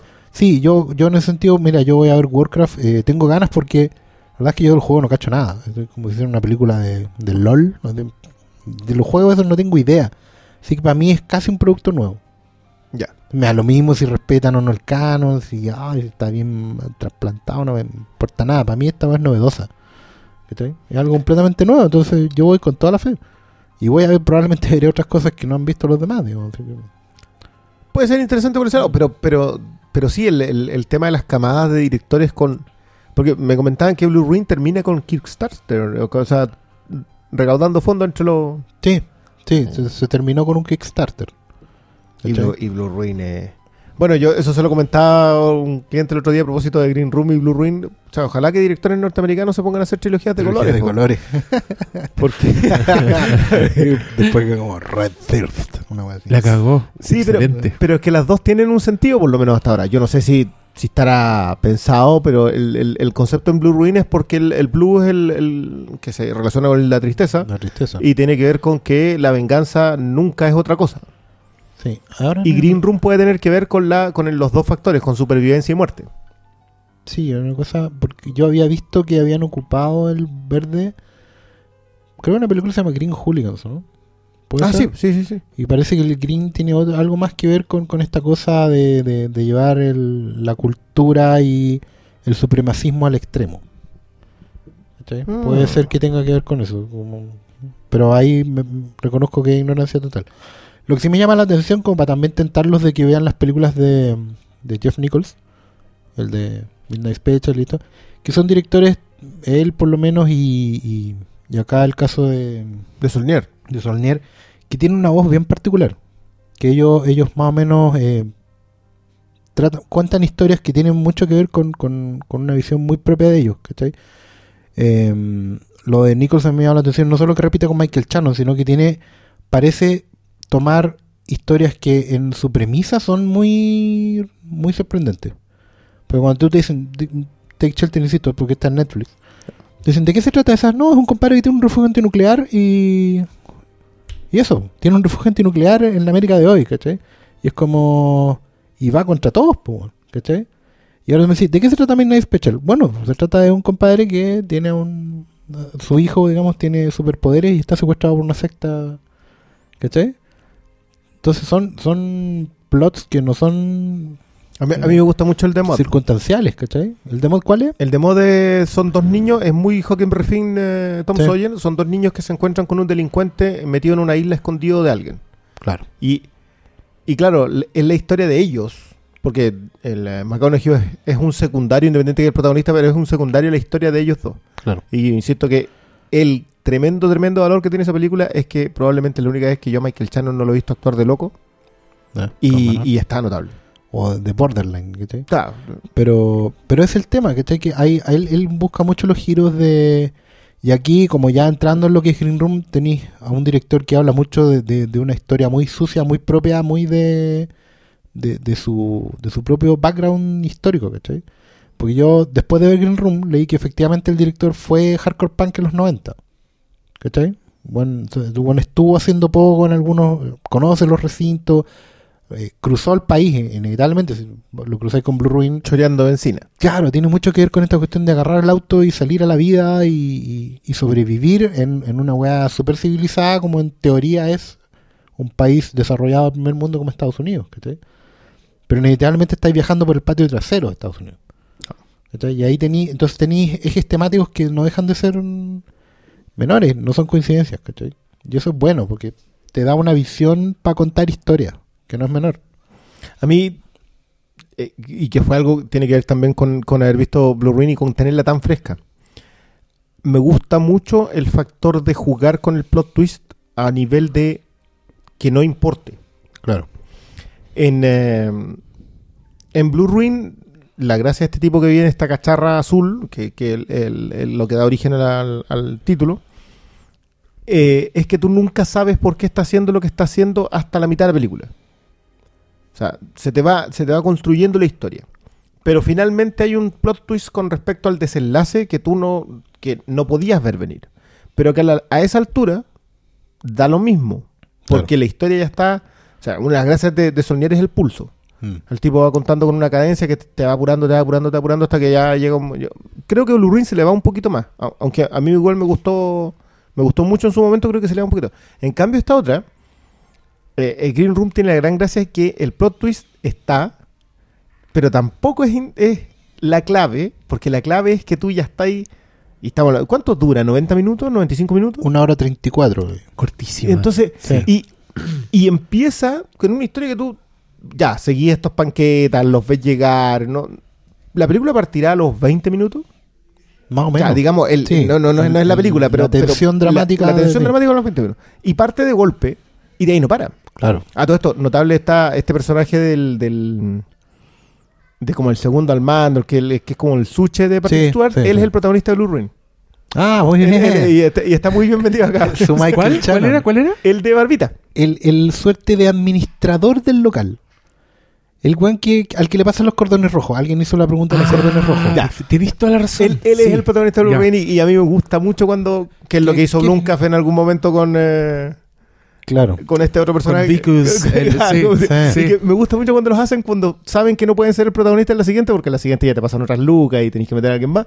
Claro. Y- y- pero, pero ahí está tu amigo, el que está Claro, ahí y- siempre contigo. Lo. Y en un personaje completamente diferente. O sea, el, el de Blue Ruin es un tipo podrido a otro nivel, ¿no? Ya. Acá se destacó mucho lo de Patrick Stewart, que, que ha sido un- que es un y, y que yo creo que no le tomé el peso hasta ahora. O sea, como que hoy día ya empecé como a digerir y decir, qué tipo más temible. O sea, La frialdad con la que dispone de. o sea, es un. Bueno, tiene mucho que ver con que. La, la, en, en ciertas estructuras la vejez de autoridad. po. Hay un momento en la película eh, en que estaba viéndola y era como, uy, ¿cuál de todos acá es más pendejo? Hay un momento porque, porque la- también. claro, eso es una banda punk, pero los jóvenes, ninguno tenía, eran, eran, eh, tenían harta actitud punk, ellos como banda, porque digámoslo, el plot de, para introducir a la gente, el plot tiene que ver con que hay una banda de, de punk independiente que está girando por Estados Unidos, Portland, creo, Oregon, esos, esos lugares. Llegan cerca de Portland para. Claro, y, pero ellos andan en su propia van, ellos mismos manejan, andan acarreando sus equipos, son muy... Y los contactó un- una suerte de, de fanático, no un productor, sino que un tipo que les quería hacer una entrevista por una radio universitaria y les había conseguido una tocata, así literal. Y la tocata falló y los compadres terminan tocando en una fuente de soda para cuatro pelagatos. Una cuestión horrible. Ganan como 8 dólares por la weá. Sí, muy dólares. triste para devolverse hasta, no sé, hasta Los Ángeles, ponte tú.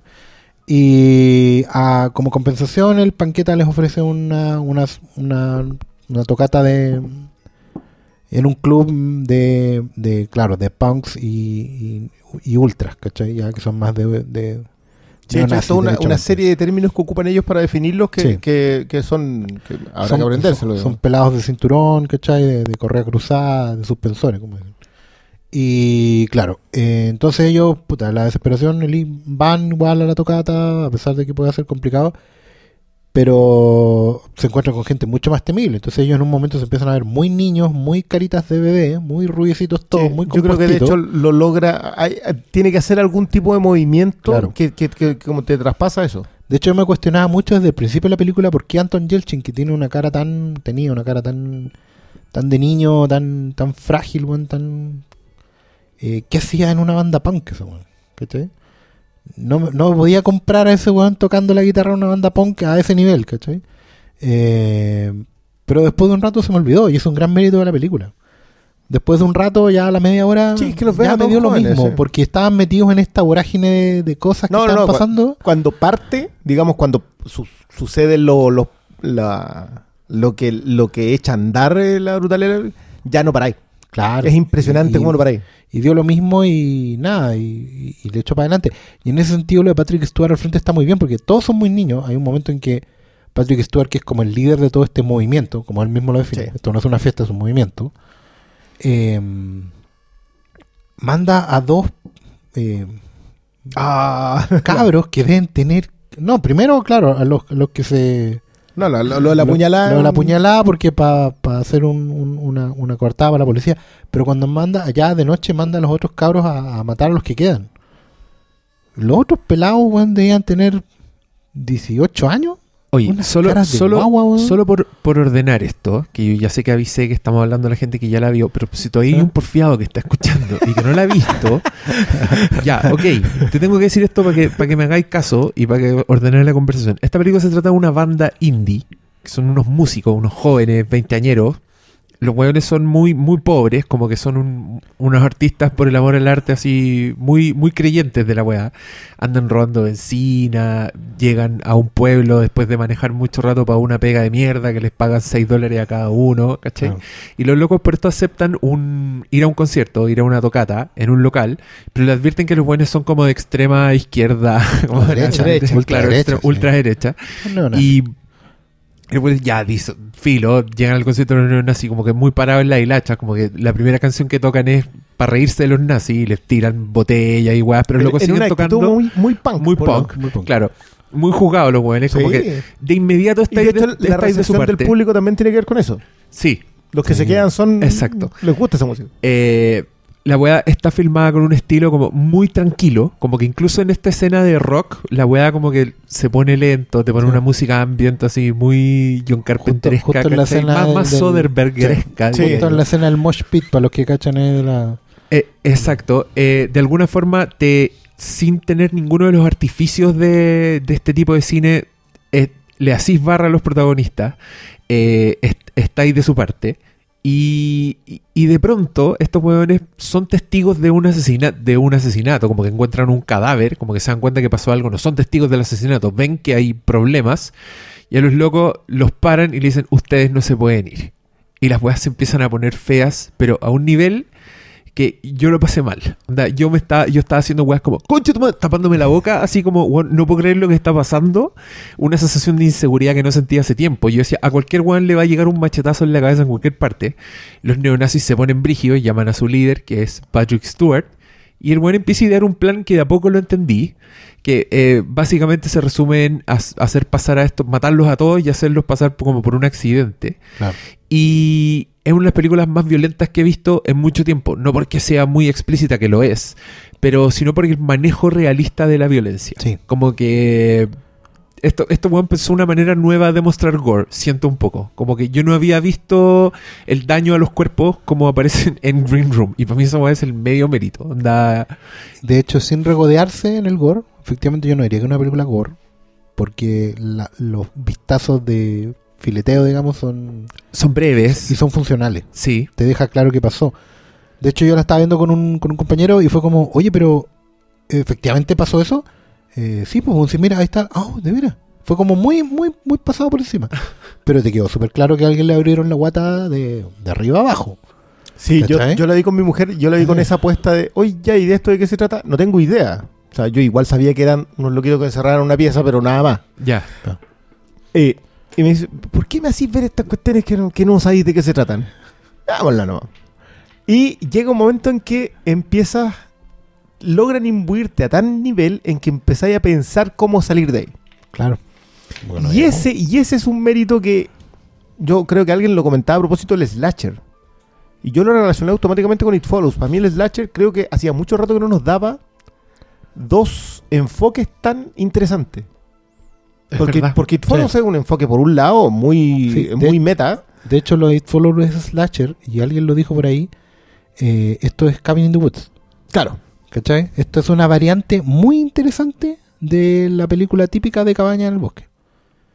Claro, los tipos quedaron encerrados ahí ante una Encerrados con la amenaza afuera. Claro. ¿Cachai? Sí, ahora, ojo, la, el, eh, la comparación con Asalto al Precinto 13 me parece más funcional. Absolutamente. Eh, Porque, porque no responde al mismo esquema. O sea, No, acá no hay nada. nadie organizándose. No. A- mí, me, a mí me, me- fue lo que hizo que me interesara Claro, la película, porque pero- Assault of Precinct 13 es, es una película que en su puro concepto está conmigo, y cualquier película que se trate de algo parecido yo la voy a ver. Yo, yo siempre me acuerdo en, en Ángel, en la serie de Whedon de, de Ya, este ya. vampiro, hay un momento en que tienen que aguantar dentro de su oficina. digamos. Ya, perfecto. Entonces, eh, uno de los protagonistas dice, bueno, así se deben haber sentido en Asalto al Precinto, da el nombre del protagonista Ya. de Asalto al Precinto 13 y dice, me estaba preguntando qué se sentía tal en Asalto al Precinto 13. Y el otro se acerca y le dice, yo estaba pensando en qué es lo que sentía John Wayne en Río Bravo. El- ahí está el diálogo. Ese diálogo está hecho para vos. así. Sí, probablemente. Y pasa la mina para atrás, ya, intercambien DVDs cuando terminen, pero ahora traten de salvarnos.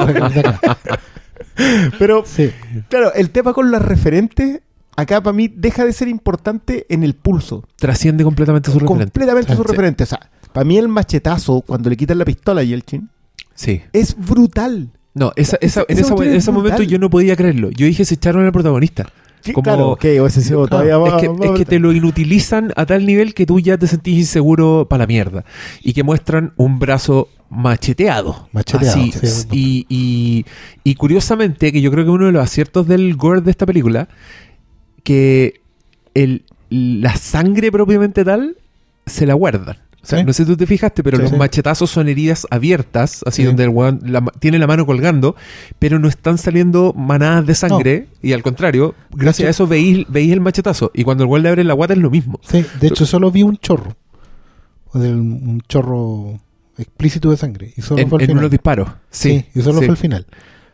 Pero yo quería, quería, porque ahí la película me conquistó en ese momento, porque evidentemente ahí está el giro de todo, porque cuando te das cuenta que la cuestión va muy en serio, porque hasta, hasta cierto momento hay una negociación, hay, hay una suerte de, de fuerzas equilibradas, aunque no es tan así, porque en realidad Patrick Stewart lo tiene controlado todo, todo el tiempo, excepto al final, pero por razones completamente ajenas. Yo creo que se le va antes cuando, cuando está el plot twist. Y ahí A se da cuenta que se le ¿A va. cuándo sería? Cuando, cuando descubre que este tipo se le iba a fugar con la mina. Ah, el Claro, y que sí. eso, claro, que fue lo que detonó todo. y que ese elemento Sí.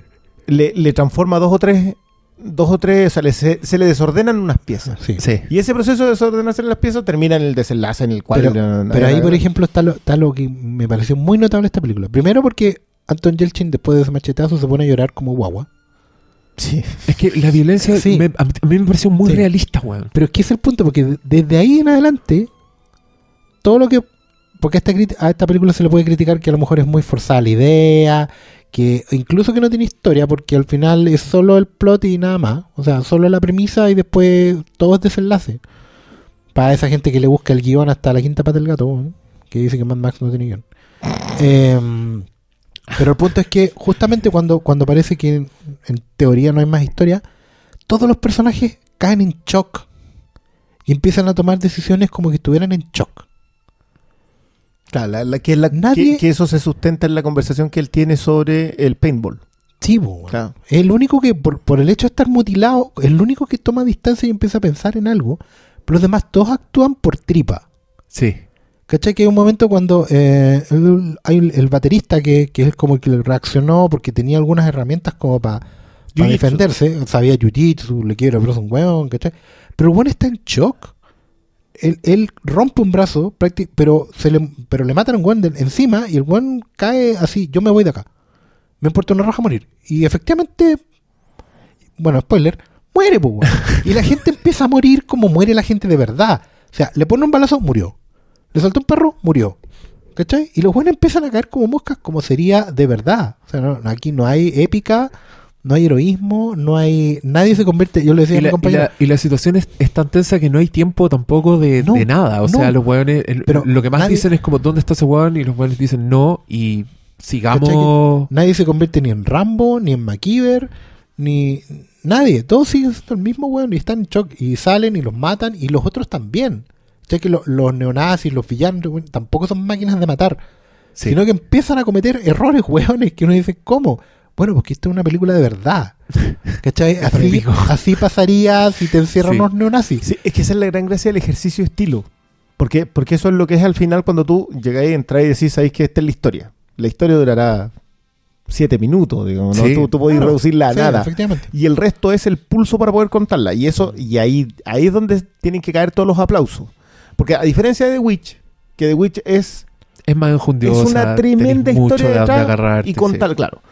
Y The It Follows, que It Follows también es un, eh, es, un me- es más meta. Es decir, sabes Sí. que acá están basadas ciertas. Esta otra no. Esta otra es tomar el slasher y convertirlo en, en el ejercicio de matemos gente encerrado en un espacio pequeño a propósito de algo que no importa finalmente. Sí.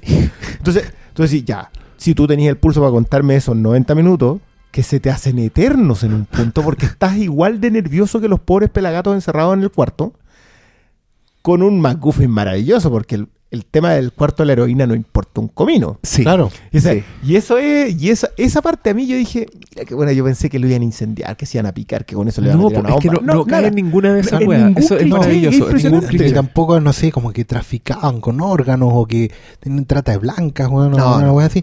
Nada, ¿sabes que el loco, un loco se iba a arrancar con una loca? No, y, nin- y ningún personaje se vuelve MacGyver, No, ningún, po, no hay nadie ningún... inventó una bomba, ni, ni hizo una suerte Y, de... y- y las weas que pasan, que, que podrían percibirse así, son más por accidente y son demasiado bienvenidas, weón. Sí, ahí está el, Claro. ahí está el pulso, ¿cachai?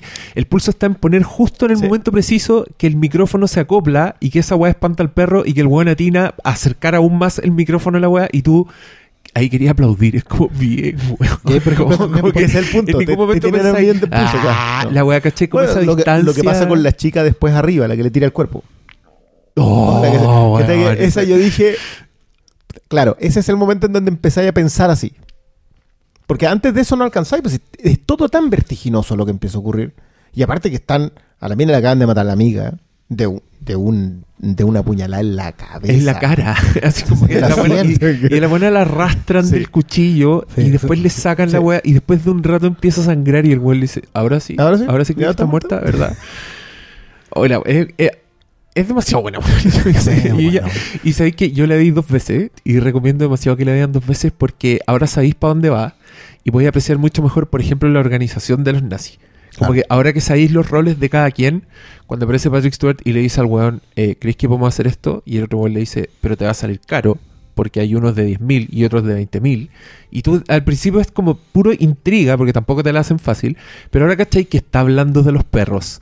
Claro. Que probablemente van a matar un perro. Que el otro weón vive de eso. ¿Cachai? Como que hay un montón de. Y en diálogos tan sintéticos que la segunda vez de verdad le, le hace bien a la weá. Como. Sí. Yo la disfruté, la disfruté más, además que ya sabía, ya me arrugaba por anticipado, como, bueno, ahora el- ese weón le va a tajear la guata al guatón y va a ser como, entonces, sí. Sí, probablemente esa es la única escena que yo encontraba gratuita, pero, pero también tiene que ver con, con sacar a los demás de su... Porque están en un letargo, están como, Sí, pues. como que todavía no reaccionan Es que de que al otro le acaban de cortar la mano. Eh, eh, eh, todos están en shock, incluso ella, ella entra porque está en shock antes que ellos, porque ella ya vio una muerte. Sí. Ella lo que entra en la otra fase, que es ya la, la fase de la, de la insensibilidad. Ella cuando le abre la guata al, al otro, no lo hace con ánimo revancha, nada. De hecho lo hace lento. Sí. Y es súper natural. Es como, ¿se va a seguir moviendo? ¿Estáis seguro ya? ¿Se desmayó? Sí. Y ella es como súper y poco Sí. consciente de lo que hace. Porque su personaje se va construyendo así.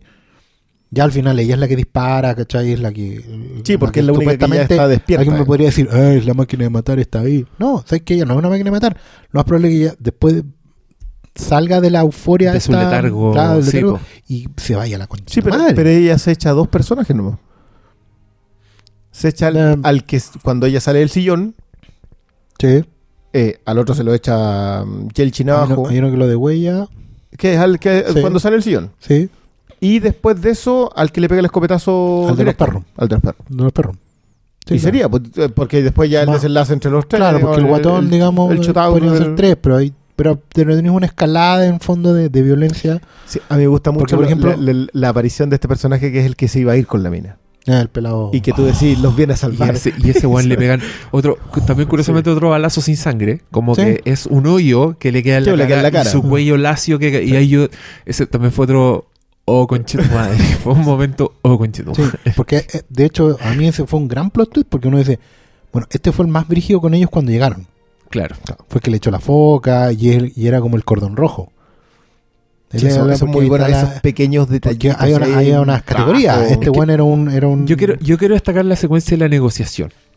Que es uno de los momentos en que los tomamos. Ah, es que eso es muy interesante y es una de las principales diferencias con Asalto al Precinto 13 también. Que en Asalto al Precinto 13, el punto es que los buenos son invisibles.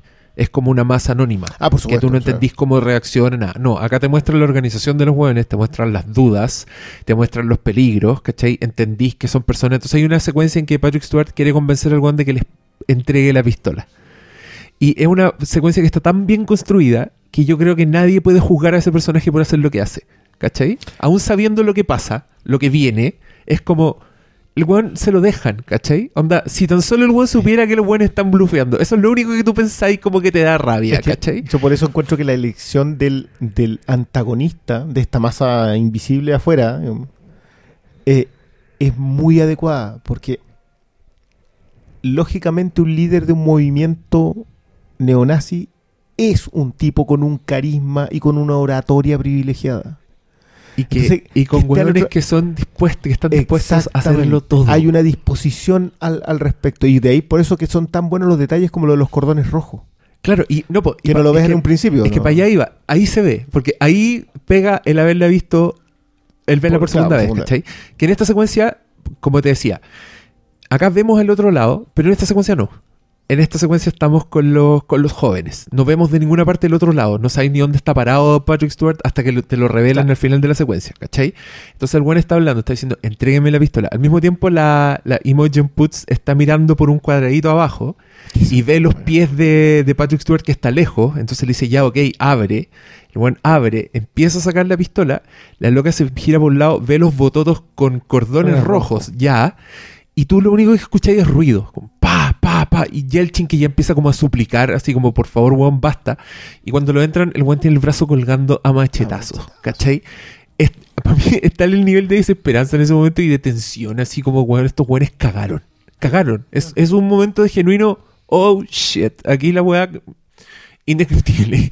Pero esa secuencia es hermosa en sí misma. Y también te habla del ritmo, como que el one sabe cuándo Sí. mostrártelo de los dos lados, sabe cuándo confundirte, sabe cuándo quedarte con los jóvenes. Entonces, eh, aquí es que justo vi una pregunta en el, en el Facebook que alguien decía...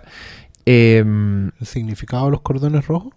no, no, no, no. El, loco, el loco decía que si no nos había parecido caótica la película, como que era demasiado caos. Para Y nada. yo creo que es un caos para más nada. controlado que la chucha. Patrick o sea, el Stewart, weón- mira, a mí Patrick Stewart me recordó al personaje Harvey Keitel en Pulp Fiction. El Ah, lobo, Mr. Cleaner. claro. El lobo que iba a, a limpiar. Porque básicamente está haciendo lo mismo. Él tiene cierto protocolo en la cabeza. Sabe, por ejemplo, cómo despistar a la policía, ¿cachai? Paga por eso. Los cabros apuñalándose, ¿cachai? Auténticos creyentes. La, la- claro, la cortada, eh, está todo perfecto y después toda la manera de, de ir solucionando el tema, eh, plantando toda esta... Hay muchos detalles de eso. ¿Cuántos muertos necesita? Porque en Claro. momento dice, ya tenemos tres, suficiente con eso, lo otro da lo mismo. Em, por ejemplo, esa parte cuando dice, eh, está sangrando, déjalo sangrar harto. Porque mientras más allá la hora, la fecha de muerte, sí. Igual tiene una frialdad, pero sin ser aterrador. Us- Usan ¿Cachai machete que- sin llegar al sin llegar al hueso. Sí, to- claro, parte. trata de no golpear hueso. Para que, pa' que porque siga el perro que- y para que el perro se coma el resto, weón. y- Claro, y porque básicamente los va, los va a, a hacer pasar por un accidente de auto. ¿Cachai? Claro, Entonces no podéis romper hueso de, con machete, pues. Entonces, claramente estáis falseando mal la cosa. ¿cachai? No, No, y, po, cada, el- y cada bala que disparen van a tener que sacarla ustedes, así que Sí, traten claro. de agruparlo. El, el- el Un loco, tiro lo, por el loco loco. lo que quería hacer era hacerlos pasar como que los buenos entraron a robar benzina Claro. a una propiedad donde había el perro y los Claro. perros se los comieron a todos. Claro. ¿cachai? Entonces en, un minuto el loco dice, y filo, hay dos que pueden desaparecer, no me importa. Sí, pues, ¿Cachai? no. Entonces, y, su- y es justo cuando después quedan dos, ¿cachai? Entonces ahí yo decía, puta, weón, ahora estos weones van a sacar las pistolas, como que lo estaba pasando pésimo, Claro. porque la weá está demasiado bien construida y tú no te das cuenta y ese es el mérito. Sí. Ese es el mérito. Sí, de hecho, yo creo que en, en ese sentido ver ese tipo de películas por segunda vez y cuando ya sabes a qué detalles prestarle atención. Exactamente. Y, y claro, pueden volverse mucho más importantes. Ahora, yo insisto, el, el mayor mérito en una película que ves así por primera vez es el ejercicio de estilo de llevarte y, y subirte al carrito y pasearte, porque te pasean. o sea, Sí. eh, no, no es caótica. La gracia que tiene que en un momento es ruidosa. Pasa del punk. Completamente estridente a, un, a, a una calma particularmente aterradora. O sea, yo sí encuentro aterrador a Patrick Stewart. Es que, claro, es aterrador, pero en, en el otro sentido, no es un weón así como gigante que te amenace con locura. No, no, no, no, No, es, weón, porque no es un tipo no un disfrazado que, claro, con, Porque con una yo decía en algún momento, ¿cuándo va a mandar a matar a alguien? Punto tú. Pensando en el cliché. ¿Cuándo va a mandar a matar a alguien? ¿Cuándo le va a quebrar un dedo a otro? ¿Cuándo, eh, de- me, me refiero a de, de sus propios... su propio- sí. Claro, A de su ninguno propia lo- gente. A ninguno, loco. A ninguno. Que A lo hace, ninguno le manda la heroína al otro. Sí, Claro. Pero, pero por ejemplo, a nadie le apretó el cuello, por decirlo así. A a nadie lo, lo puso en una, una situación de, de tensión. No, no, es ese no tipo de amenaza- líder, Bueno, la no. amenaza de hecho es es súper sutil nomás. Sí, pero, pero está como en la situación. Cada uno sabe para dónde va apretándole el zapato y hasta dónde puede llegar, digamos, ¿cachai? Pero es en esta manipulación de... Que por eso me gusta mucho la escena cuando el buen se sube al escenario. Primero corta la luz. Porque, digámoslo, mientras los cabros están encerrados, el número de fondo del concierto sigue andando. Sí, no. Entonces, bueno, primero corta la luz, después la vuelve a dar, como para dar la impresión de que efectivamente hay una falla en los sistemas y todos los buenos que están en el, en concierto se tienen que ir para la casa. Y bueno, lo hace muy bien porque sube tranquilo, la gente lo aplaude, porque ya lo conocen, como el patriarca, la weá. Aparte que ellos no están en una fiesta, sino que ahí solo van los, los escogidos del movimiento. Por eso es un movimiento, no una fiesta. Ellos van como a talleres de neonazismo y, y de supremacía, ¿cachai? Racial y toda la weá. Entonces como es como una suerte de escuelita la weá. Y, y en un momento les dice, nada, pues eh, esto se acabó, se van para la casa, y pero igual para la próxima entrada gratis y copetes gratis de 2 a 4, porque uno sabe con quién se está metiendo. Pero a los que son ya su gente, la weá es, quien no ha tomado, no se metan en esa mierda, ¿cachai? Buenos consérvense limpios, porque los necesito claro. Es un, es un liderazgo muy que tiene que mucho que ver con, con, el, con el conocer a tu gente y, y sacar lo mejor de ellos. En ese sentido, un ejemplo de, de liderazgo grande, pues, weón, porque es un weón al que más que miedo le tenéis respeto. ¿cachai? En realidad el miedo tiene que ver con la situación en la que está O sea, el, el plan que él elabora para, para deshacerse de esto. Testigo al fin y al O sea, de esta amenaza, porque al final a él no le preocupa tanto que se hayan echado a alguien No, es el tema que no se, no se descubra lo Es que él está... ocultando. Claro, O sea, y claramente tenía una fábrica de eso, pero que, que, insisto, es lo que menos importa. Tú lo ves. a ver, Yo Sí. dije, ah, van a utilizar algo de ahí, y no, pues. No, pues en realidad... lo lo- ocupan el cuarto nomás. Claro, la fábrica de heroína es para financiarse, pero en realidad lo que a él le importa es mantener la ideología. po. Claro. Si esa es la weá, lo único que le importa es que a él no lo pillen que tiene una escuela de neonazi en Portland. po. O sea, la escuela la tiene abiertamente, si lo que pasa es que el financiamiento viene por otro lado y el, Sí, y el pero ejercicio del poder viene por otro que, lado. es que eso es lo entretenido, porque al final estas escuelas ilegales no son. No. Pero lo que sí sería ilegal y que le podrían cerrar la escuela es que haya muerto un buen adentro de la escuela. Y, y que puedan pillarte la heroína después. Ah, absolutamente. Entonces eso puede punto, pasar y- mucho y, más. eso es lo, lo maquiavélico, literalmente Sí. maquiavélico de, de toda esta película. Que es lo que le hace más maravilloso. y. Yo, yo insisto y creo que hacía rato que no veía un ejercicio en este, en este rango. A mí me gusta mucho cuando eh, la gente piensa que esto, en esto no hay guion. Sí. Porque realmente construir una película en que cada detalle está pensado para hacer un detalle es mucho más difícil que la obra gruesa. O sea, y, y- y por ese lado creo que yo tengo que revisar si Solnier también escribió el anterior, porque Blue Ruin tiene también ese mismo, esa misma gracia. De que, de que los detalles en primera instancia no lo son finalmente, porque hay un, hay un tema todo con, el- con la construcción de la historia de él con la hermana y los papás y todo eso. De, de que no sabéis por qué pasó lo que pasó. Y, y acá también, pues, porque lo del panqueta que le dice, no, es que se viene, se viene mm, mi primo con su polola.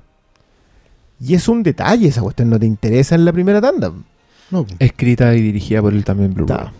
Ya. Y, tiene una, y la película anterior se llama Murder Party. Sí. ¿Alguien la ha visto esa? Es, es eh, por lo que leía, es una. Es un loquito que sale a una fiesta de Halloween y al parecer en donde él anda por el traje que se puso, lo están persiguiendo para matarlo. Entonces, igual le quiero echar una mirada, pero Ya. no, no. El, el loco igual habla de una trilogía de, de películas con protagonistas torpes. así, así él reduce su obra. Claro, ¿eh? Está bien. Sí, es que en la otra también, pues. eh. Bueno, de hecho, ojo que, pues, que en Blue Ruin hay una escena en un baño que es súper violenta A ver. porque es el momento en el que él toma la primera venganza. Él, él- él como que juramenta su venganza contra un- un determinado grupo de gente. Ya, perfecto. eh, puestos en un solo tipo. Y cuando él se venga de este personaje, eh, es encerrado en un baño con una cámara que pone encima. Ya. Entonces, es como que te pone a ti mirando en el baño como dos tipos se están matando. perfecto. Entonces, claro, puede que ya tuviera una tipo. No tiene nada que ver con esto, hombre. En, en Green Room, la- yo concuerdo con que el nivel de violencia te, te lo transmite. Yo la- las secuencias de los perros yo las encuentro aterradoras. Los son. Obviamente que sí, pero. Pero por ejemplo, al final tiene, tiene dos momentos que son muy, a mí me parecieron muy, también muy reales. Y que espero que no saquen a nadie de onda. Em, uno me dio mucha risa después ya que es el final, que el personaje de Anton Yelchin siguiera hueando por un teléfono. bueno, esta es toda la película. Mi reino por un teléfono. Bueno, Porque de hecho todo se detona cuando el one, bueno, va a buscar el teléfono primero, al cuarto donde están, donde no venía a entrar. Segundo, el one hace la llamada, que es una decisión muy rara, pero también entendible en cierto contexto. O sea, el buen ya estaba tenso porque en algún momento la, la, la bajista le dice, ¿por qué no le quiero decir nada que tú soy judío? ¿Cachai? O sea, vos estáis tocando. Sí, ese es un detalle. ¿Cachai? Y el buen, cuando ve la caga, llama al 911 y detona toda la wea, porque en realidad el buen podría haber salido muy piolamente y a lo mejor pasaba. Pero buen se pone muy tenso, ya venía muy tenso. Sale, sale arrancando, de hecho. Sí, sale arrancando y toma sí. la decisión de marcar y llamar y decir aquí hay un apuñalamiento. po. Pero bueno, no era llamado, no- a lo mejor no hubiera pasado nada. Pegó una Que, que es pateadura. muy raro siendo, siendo antisistema. Sí, claro, hasta ahí, cl- claro, hasta ahí yo te decía que me costaba tragarme a Yelchin como panqueta, Ya. pero ya después me dio lo mismo. Ya cuando estáis metido en el cuarto da lo mismo. ¿Cachai? Y, pero buen después sigue jugando por el teléfono hasta el final. Pero una weá es ser panqueta y otra weá es no cagarte de miedo porque Por supuesto, hay un weón- por supuesto. mataron a una mina y todos te vieron que viste la Claro, weá. porque Yo, realidad- yo- yo de todas las cosas que pensé cuando pasa este guiño de él viendo a la chica pasar y que como que conversa con alguien y le pasa algo y tú decís, ya, esto viene con interés romántico Sí. y acá hay Claro, una te, te vas a meter con la polola de alguien y por eso te sacan la chucha. Que sería una hueá muy típica, pero no, Pero aquí el- tampoco. claro, es la hueá no justamente la que le enterraron el cuchillo de la cena. Y lo otro es lo del perrito al final. Oh, weón, ese detalle fue como, ya, me, me estáis. De Que, hecho, que yo soy le- yo, un muñeco, un punching ball de tu historia, weón. Claro. Pero Porque así hecho fue, cuando el como perrito- impactante. porque el perrito también tiene que ver con el tipo este de, de- al que dejan view, que Claro. es el protagonista de Blue Sí. Hecho, yo, de hecho, me distrajo porque yo pensaba cuando el perrito se fue primero, el perrito es el primero en salir del, del búnker, eh, después de que Patrick Stewart y todos se van en su plan, y el perrito se va y la cámara lo sigue. Entonces, ah, ese perrito algo va a hacer. También Cuando dejan lo- libre- topar. pero Cuando dejan libre al, al, al, al otro, al, administrador, entre comillas, y dije, se mueve se encuentra con el perro, el perro lo va a matar. También, yo también pensé, yo- eso, fue lo que pensé. Yo dije, ah, ya, para Ese dejar es el ningún perro que le ponen la inyección, tú que le diste Sí, para que durara una hora más. El Entonces, la ese llega a morir al llega lado a de la de la mu. Básicamente se fue hasta donde tenía que ir al final. Porque ese era su pega de perrito, digamos. Ir a ese lugar donde se iba a terminar de comer a los... A mí me gusta. Bueno, para mí es una escena aparte de la secuencia del desenlace. Con Patrick Stewart caminando, dándose vueltas solamente para alejarse del, del bombazo que es lo que pretende hacer, porque él le dispara al estanque de encina. Sí. Claro. Entonces, y, y el, y el tunazo en la cabeza que lo encontré magistral. Bueno, de partida, si Yelchin no voy a apuntar con una escopeta, yo no sé cómo apuntar con la pistola, pero ya. Es que eso también es como todo súper arbitrario, porque el one dispara al, al, al estanque y Yelchin mira y, y está te deja claro en la escena que el one, oh, va a hacer explotar esta weá y vamos a morir todos. Sí, pero ya se lo había echado. pero no explota, po, No, po. Y eso es lo bueno, porque todo es, todo es como súper aleatorio, todo como, oye, bueno, estuvimos muy cerca de que nos fuéramos a la chucha. Sí, pues, weón. Como todo el rato en la película. Lo bueno es que murieron, murieron muy aleatoriamente, pero porque en el fondo no se muere de otra manera en una situación así. ¿Cachai? Un weón que le pegan un tunazo, que se cayó por acá, que le pusieron un machetazo, que lo mordió el perro, weón. Porque no, ninguno tiene esas clásicas muertes eh, poéticas o prefiguradas. No sé, pues, el, más extremo, el batero en este caso, debió haber muerto en una película convencional en un combate, ¿cachai? Con otro weón. Pero no, pues. No, el weón, ¿cómo se lo echan? ¡Pum! Salió y cagó. Eh, Lo agarraron en una ventana, le sacaron la concha de tu madre. Chao. Listo. Sí, pues, logra arrancar por la ventana y, Y no, y después lo se lo comer a los esperando. perros, Y, se y se lo dan de comer a los perros. Y, de- y déjalo agonizar, es mejor si Sí, muere pues, más tarde. La mina, pues, la, la mina cuando salió con el rifle ya casi se echa el perro, pero no se lo echó. No se lo echó. Y nada, pues. Y así es la vida, ¿no? Y a ella le llegó un balazo en Claro. la pierna. Ah, no, no, no, la, la otra. No, a la, Sí, a la- la bajista o la bajista sí. le pega el balazo al perro. pero el no, perro le pega, le- le pega como a centímetros hacia Claro, atrás. pero al final. eh, de hecho, hay mucho balazo Que suelto. Esa y como... muerte es muy dolorosa. Sí, bueno. Ella, ella yo pensé que iba a durar más. yo, yo también Sí. yo le tenía cariño. Pero, pero Se fue ha así muerto como- la loca, no la. claro. Pero no, pero claro, tampoco tenía ahí cómo solucionar la, la historia después. No, si está.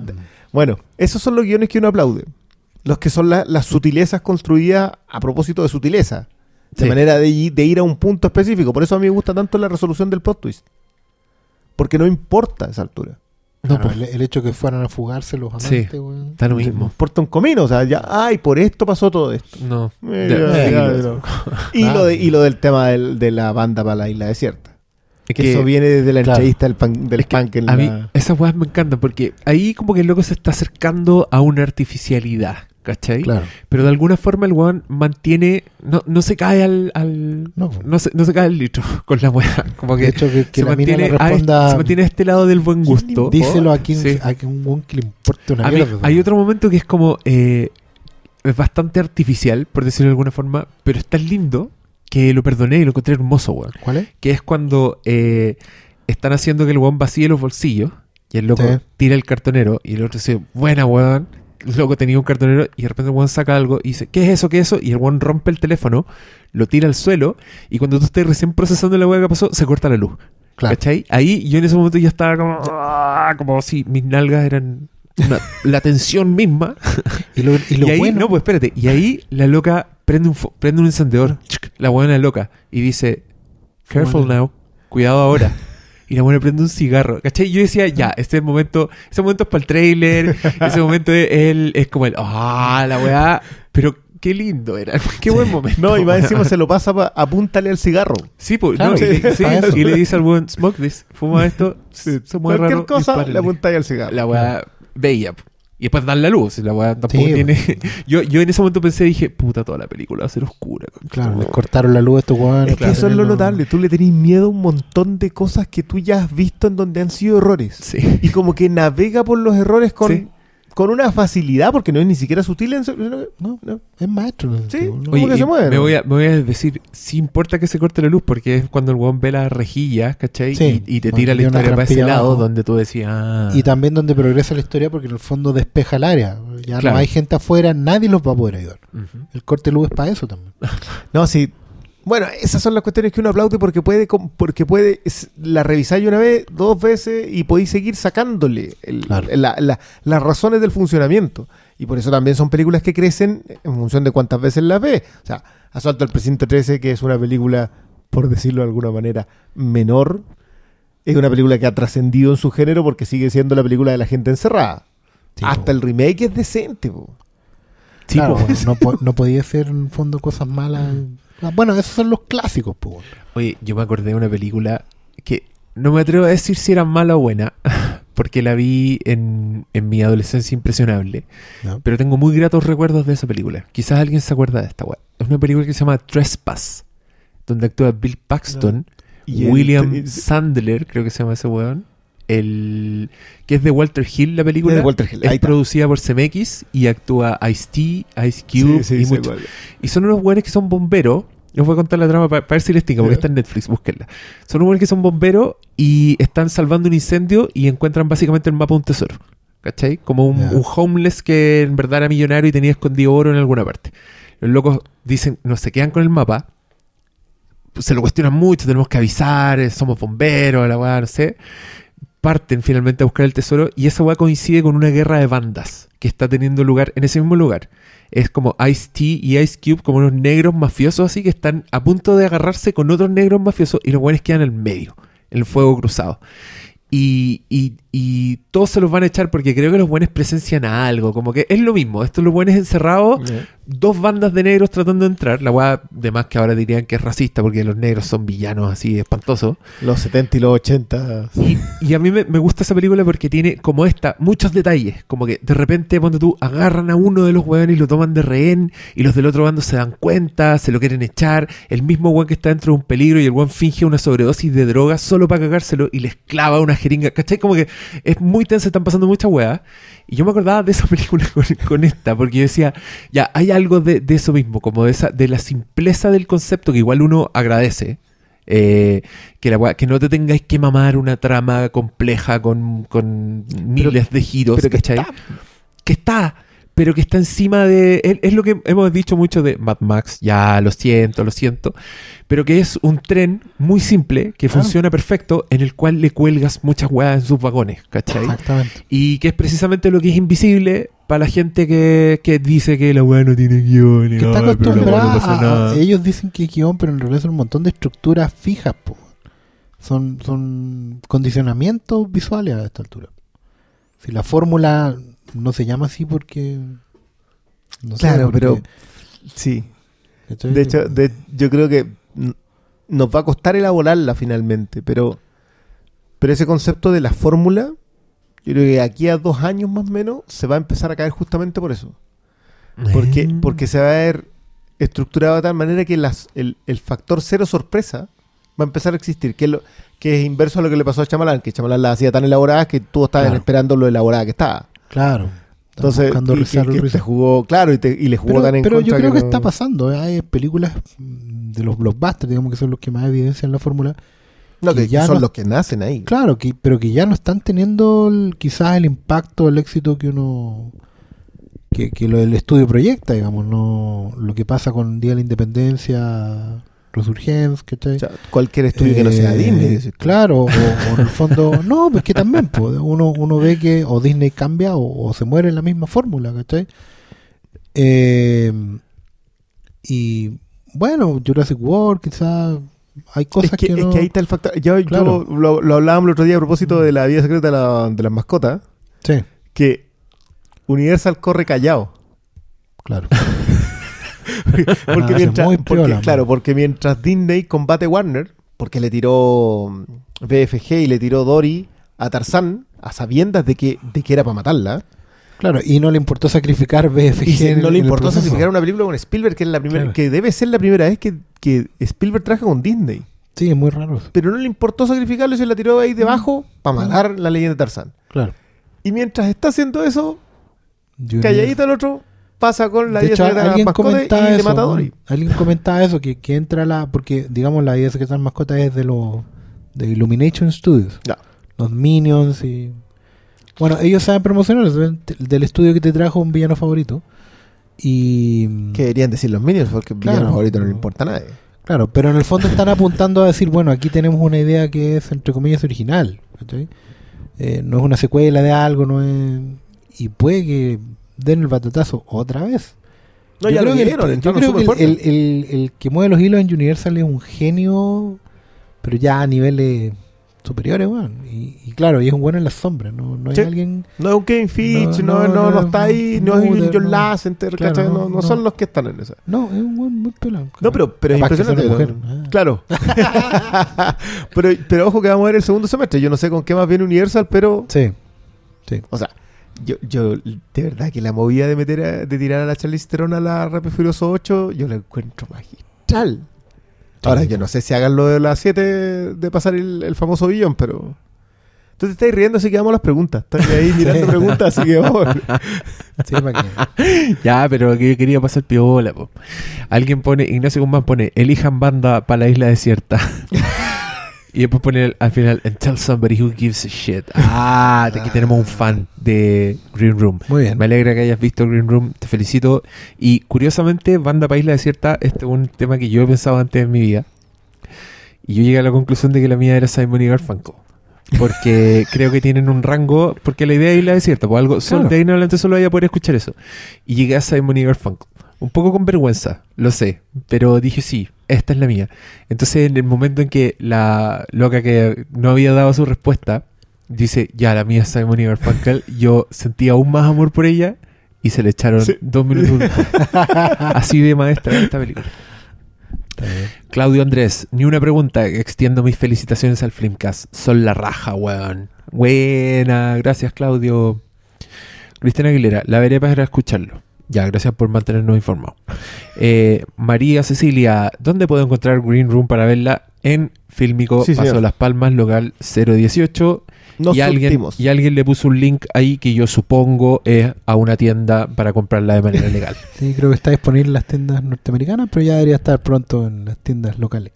Sí, ya. De Dan- línea, digamos. Daniel Velázquez streaming. dice, en mi post anterior olvidé preguntar, al final, ¿va o no va la idea de los podcasts de Six Feet Under? Sí, señor. Hasta el momento la idea es hacer un podcast por temporada. Entonces igual nos vamos a demorar en grabar eso. Y van a ser unos podcasts bien largos. o sea. Gustavo González, ¿creen que Green Room funcionaría igual sin tanto gore? Una especie de Cloverfield 10 Lane. Eh, bien incomparable ambas películas, pues Gustavo González. Sí, yo creo hecho, que, yo creo que, no sé, no sé si funcionaría igual, porque, pero no, no es tanto el gore como lo bien ejecutado que está el gore. Eh, así que, Es que no no, es gore. no, es que eso Falta una no definición califica, no, gore, No, califica, gore. no califica como gore. el gore como- glorifica el. Sí, es, po- es, es pornografía. Sí. Es el primer plano, es extenderlo, es hacer de eso la gracia. Acá es todo lo contrario. Acá la weá es una consecuencia de una violencia muy realista y, y muy violenta. una violencia violento, demasiado po, Si te agarran a violenta. machetazo es violento, ¿cachai? Pero Gore habría sido mostrar cómo. La cámara habría estado afuera. al otro lado. mostrando, mostrando cómo le macheteaban el brazo a- Sí, al pobre Yelchin. tal cual. ¿cachai? Eso hubiera sido Gore. A propósito de Yelchin, Sebastián Pinto pregunta, ¡Uta maestra película! Pero mi pregunta va más a saber qué sienten al ver a Anton Yelchin. ¿Cómo veían su futuro? Puta, buen chato se notaba. po. Yo lo tenía buena en todas sus películas automáticamente. Sí, no, no era un. Quizás todavía le faltaba más, pero estaba haciendo una carrera, una lata. Tenía sí, ta- Sí. tenía súper A interesante. mí me gusta carrera. mucho Alpha Dog, Sí. pero. Y, ah, y esta película tiene a dos Star Treks. po. Sí, pues. Tiene a Yelchin y al capitán. sí. Sí. Picard. Picard y el Y a. que se llama Chekhov. Chekhov. Que nunca habló así. O sea, él, él de hecho en las primeras entrevistas decía que, que era una locura porque él, un ruso no hablaría así inglés. Claro. O sea, y. y- Como y habla, el, como, claro, históricamente está la cosa de Checo, porque el Víctor, Víctor. Víctor. sí. Eh, Pablo Morgado Cortés, mi pregunta es: ¿dónde hacen el podcast ahora que Hermes se cambió de casa? ¿Y por qué le hacen tanto bullying al doctor malo? ¿Dónde le hacemos bullying a malo? ¿Y de dónde que me cambié de casa? Eh, si fuera una banda de rancheras, ¿serviría igual la trama? ¡Oh! Ese- ¡No! pero, di- pero ¿qué, qué, El remake, se viene el remake mexicano. yo debo decir. No, que y sí. la ranchera acá en el sur. Yo debo Ah, decir que sí, que en el Sí, sur, onda, en, en el sur profundo, tú podrías tener la misma historia y funcionaría igual. Pero, pero no sé si el, el tema del criminal. Porque ahí no lo no escondí el cuerpo. Es verdad, po. Lo enterraba en el cerro a lo mismo. Claro.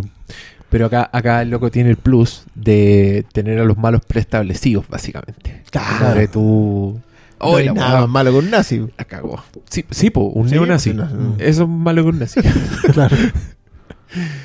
buena, buena tu pregunta, Matías Porregues. Eh, Seba, ahora que parece que todos la han visto, ¿qué les pareció el cierre de God? Game of Thrones. Game Ah, of ya, vale. Bien, po. Buena la weá, po. Estuvo bueno. Estuvo bien. Yo lo encontré filete. Yo lo sentí un poquito largo. Pero tú habías vaticinado las bombas. Sí. La bomba Está- fue notable. Muy aplaudidos tu, Pero sí. Eh, fue gracioso porque Te estáis perdiendo, Oscar. cortito, cortito, el yo ustedes saben, pues vi la temporada con todos los spoilers posibles. Ya. Eh, en general la, la experiencia no me El verdadero punk. Claro. No me, no me echó a perder el spoiler. Compró la teoría de que no es necesario. Eh, pero sí, quizás vi otras cosas. Eh, lo de Hor me pareció, por ejemplo, ya sabiendo lo que venía, triste, pero muy necesario Para el personaje. para Bran. el personaje de Bran. Y por lo mismo también, ponte tú al final, la, toda la secuencia de, de- de la bomba y que va a explotar esto me pareció largo. De hecho, cuando Margaret dice así como, oye, pero vámonos de acá, era como, sí, por favor váyanse porque, Porque si no. claramente algo les va a pasar ahí porque, ¿cachai? Pero, pero entiendo que la tensión del momento de no saber lo que iba a pasar debe haber sido bastante... Pero no era de palma. ¿ah? Le faltó un poquito más de oficio. Ahora, eh, Yo, yo sí reconozco que hay un plano que es el del. mm, Cuando. Ah, ¿cómo se llama el hijo menor? El Tomen, Tomen. el rey Tomen. Claro, cuando él cae, Sí, se- cuando se arroja, sí. alguien por ahí llegó y posteó el diálogo de él sobre la iglesia. Sobre que la iglesia La y, el, separación del- y la corona eran las dos pilares sí. sobre... y que decía que el momento en que él se, se tira, están todos los pilares enfocados y uno de ellos humeando. Ah, Y ese plano está construido solamente para que él se suicide. Porque ahí es Claro. donde muere la sociedad. claro. Y dije, ya, ok. Eh, Eh, esas son las que yo compro, pero Compraste- com- compraste en verde. Dije, ya, esas son las que claro, es como, es como las miradas al final de Sansa Stark entre Que para mí hermanastro y, y claro. y- el error más grande de Sansa eh, sigue siendo Meñique. Sí, bueno. Pero es el que le va a terminar pasando la cuenta después. Oye, ya, más preguntas. Jorge Alcayaga pregunta. Disney y otros grandes estudios han estado trayendo directores de indies para sus grandes franquicias, con dos increíbles películas bajo su manga. ¿En qué franquicia creen que Jeremy Saulnier es la más interesante elección? Ajá, está buena esta pregunta. ¿Y cuál- cuáles son en las franquicias? Porque Franquicia yo creo que deben ser Marvel, la Ryan- Star Ryan Wars, Johnson, claro. Waika Taikiti. Tai- Tai- Y Ryan Coogler. Ryan Coogler. Bueno, y los cabros de. Los cabros. Lo de Godzilla. El. eh, Gareth. Ah, el Gareth Gareth Edwards. Edwards. Que se llevaron a Star Wars también. Bueno, Ryan Coogler en, en Rocky. ¿A quién pondrían? Yo, yo, O sea, no sé, ¿en qué igual- franquicia lo pondría? Sí, o ¿qué le daría ahí? Un, un Marvel, ¿o no? Puta, yo no, pasé- pero es que ese weón yo le pasaría es más Rider, oscuro que la chucha. Yo, yo lo llevo a DC. A DC Comics. Yo resucitaría Ghost Rider con él, digamos. Ya. A ver qué me podría hacer a, porque Oh, igual, esta igual, cosa de igual te compro en verde esa. Ghost Rider, pero, pero recorriendo la América profunda, ¿cachai? Un weón en, el patio trasero de Estados Unidos. El weón llegando al- a la tocata de los nazis, básicamente. Pues sería un capítulo, ¿cachai? Y en otras, pero quizás sería bueno probar en otra cosa. Bueno, Question. Question. Eso, DC, Sí. Cuestiones de ese. es Rorschach. Question es Rorschach. Rocha, sí. Sí. Pero sí, creo que por, creo Sí, que por ser. tono y por, y por pulso. Y por pues, manejo, sí, sí. porque una cosa es que él sea como muy, muy de, claro, muy de, de ruina, de, de patio trasero, pero tiene un manejo muy old school de la cámara, Sí. No, y sobre todo por el hecho de que el plot twist no es interesante, entonces la respuesta Claro. no es interesante. claro. Sí, estaría bueno. eso. Pero eso sería, eso, eso fue muy bonito. Muchas gracias por el, el sueño utópico, amigo. Franco Palacios, solo quería agradecerles por el capítulo anterior de audio comentario de Batman vs. Superman. Fue muy entretenido ver la película con ustedes. Oh, Ah. Son geniales, cabros. Yo, Oh. yo lo escuché, ¿eh? ¿Lo escuchaste? No, no, no se escuché. Ah, Y la primera parte estaba muy entretenida. Sí. La segunda parte de verdad Ya, que no- no, nos sí, aburrimos. no, sí. o- o nos interesaron partes que, que, Es que- no íbamos es que a en ver. los en mayores- realidad- O tam- los sí, mayores- pues, también, sí. también pasó que nos quedamos Sí, viendo mucho rato. Más de alguna parte nos quedamos pero que también y- en realidad el mayor cambio está al principio. Sí, Si po. todas las ediciones pues, del y extendido Y están es, en la donde, y es donde en realidad pudimos elaborar más también. Donde la, la secuencia todo. religiosa. Oye, me faltó la de Pedro, weón. ¿Cuál era la de Pedro? Que cuando, cuando ustedes le tiraban, basureaban el, el le fallé en la vida, no le fallé en la muerte. Ah, eso, eso- ese era, claro, ese era Pedro. Porque lo, lo yo, niega yo lo y negué después. tres claro. veces. Pero era Pedro como si hubiera aparecido Pedro solo a decir esa weá. Pero si el loco le, lo negó antes. no, pero no estaba establecido, no, no era un momento A ganado. ti, a ti esa no frase te, mató porque dijiste que no, a esa altura ya, ya no, estabas es conforme. que no, no, no me Mira, mató. Fue mira, porque encontré oye. que era- no era ganado. Espérate. Onda, No, pero Bruce Wayne en la película eso, no lo había no, no traicionado había tanto. hecho Oye. algo como para decir esa Un, un weá. cristiano católico podría decir que es más San Pablo que San Pedro. No, pero San Pablo llega mucho. O sea, perdón, Saulo de Tarso llega muchos años después y Saulo de Tarso Pero- llega a perseguir Pero al, a los por eso po, lo persiguió La hasta que Amanda tuvo la puede llegar a ser San Pablo. Tuvo la conversión, po, Bienvenidos al podcast religioso pero, pero era el detalle. con el hermano Oscar y el diácono Briones. Eh, espérate, había una aquí. Miguel Saavedra, quería preguntar si van a hacer un especial de un director en particular. Kof Kof, Alexander Payne, Wes Anderson, Teres Malik, Kof Kof. ya que han hablado bastante de Spielberg, o Tarantino, e incluso de Badilla. Además está decir que no importa que no lo hagan porque soy fiel auditor. Ah, Ah, igual gracias, a, Wes Anderson le, le hinco el diente. ¿eh? Sería Eh, o sea. Alexander Payne también. Yo lo- los encuentro Pero- notables los dos. Ah, me encantaría de- hacer esta, me encantaría hacer esa wea. Eh, ahora- Y agregamos de bonus track los hermanos Bloom No, y- que la Anderson, que no es Anderson. Además que tiene, tiene un curioso efecto que cuando tú hablas, cuando yo hablo de directores que me gustan mucho, me dan ganas de ver sus películas del tiro. Y es muy bacán Claro. llegar a tu casa con ganas de ver una película y ponerla y Sí. irte a la chucha. Y me pasó porque yo escucho un podcast que se llama The Canon, que es muy bueno. sí, muy bueno. Y el último capítulo es de Paul Thomas Anderson. Y hablan mucho de Boogie Nights y de There Will Be Blood. Adivinen qué películas muero por ver. Bueno, Así y que- pasó con, con el fantástico señor Zorro. Que Ya. yo la vi porque estaba con la, con la heredera, digamos, y fue así como, ya está en Netflix, ya veamos esta.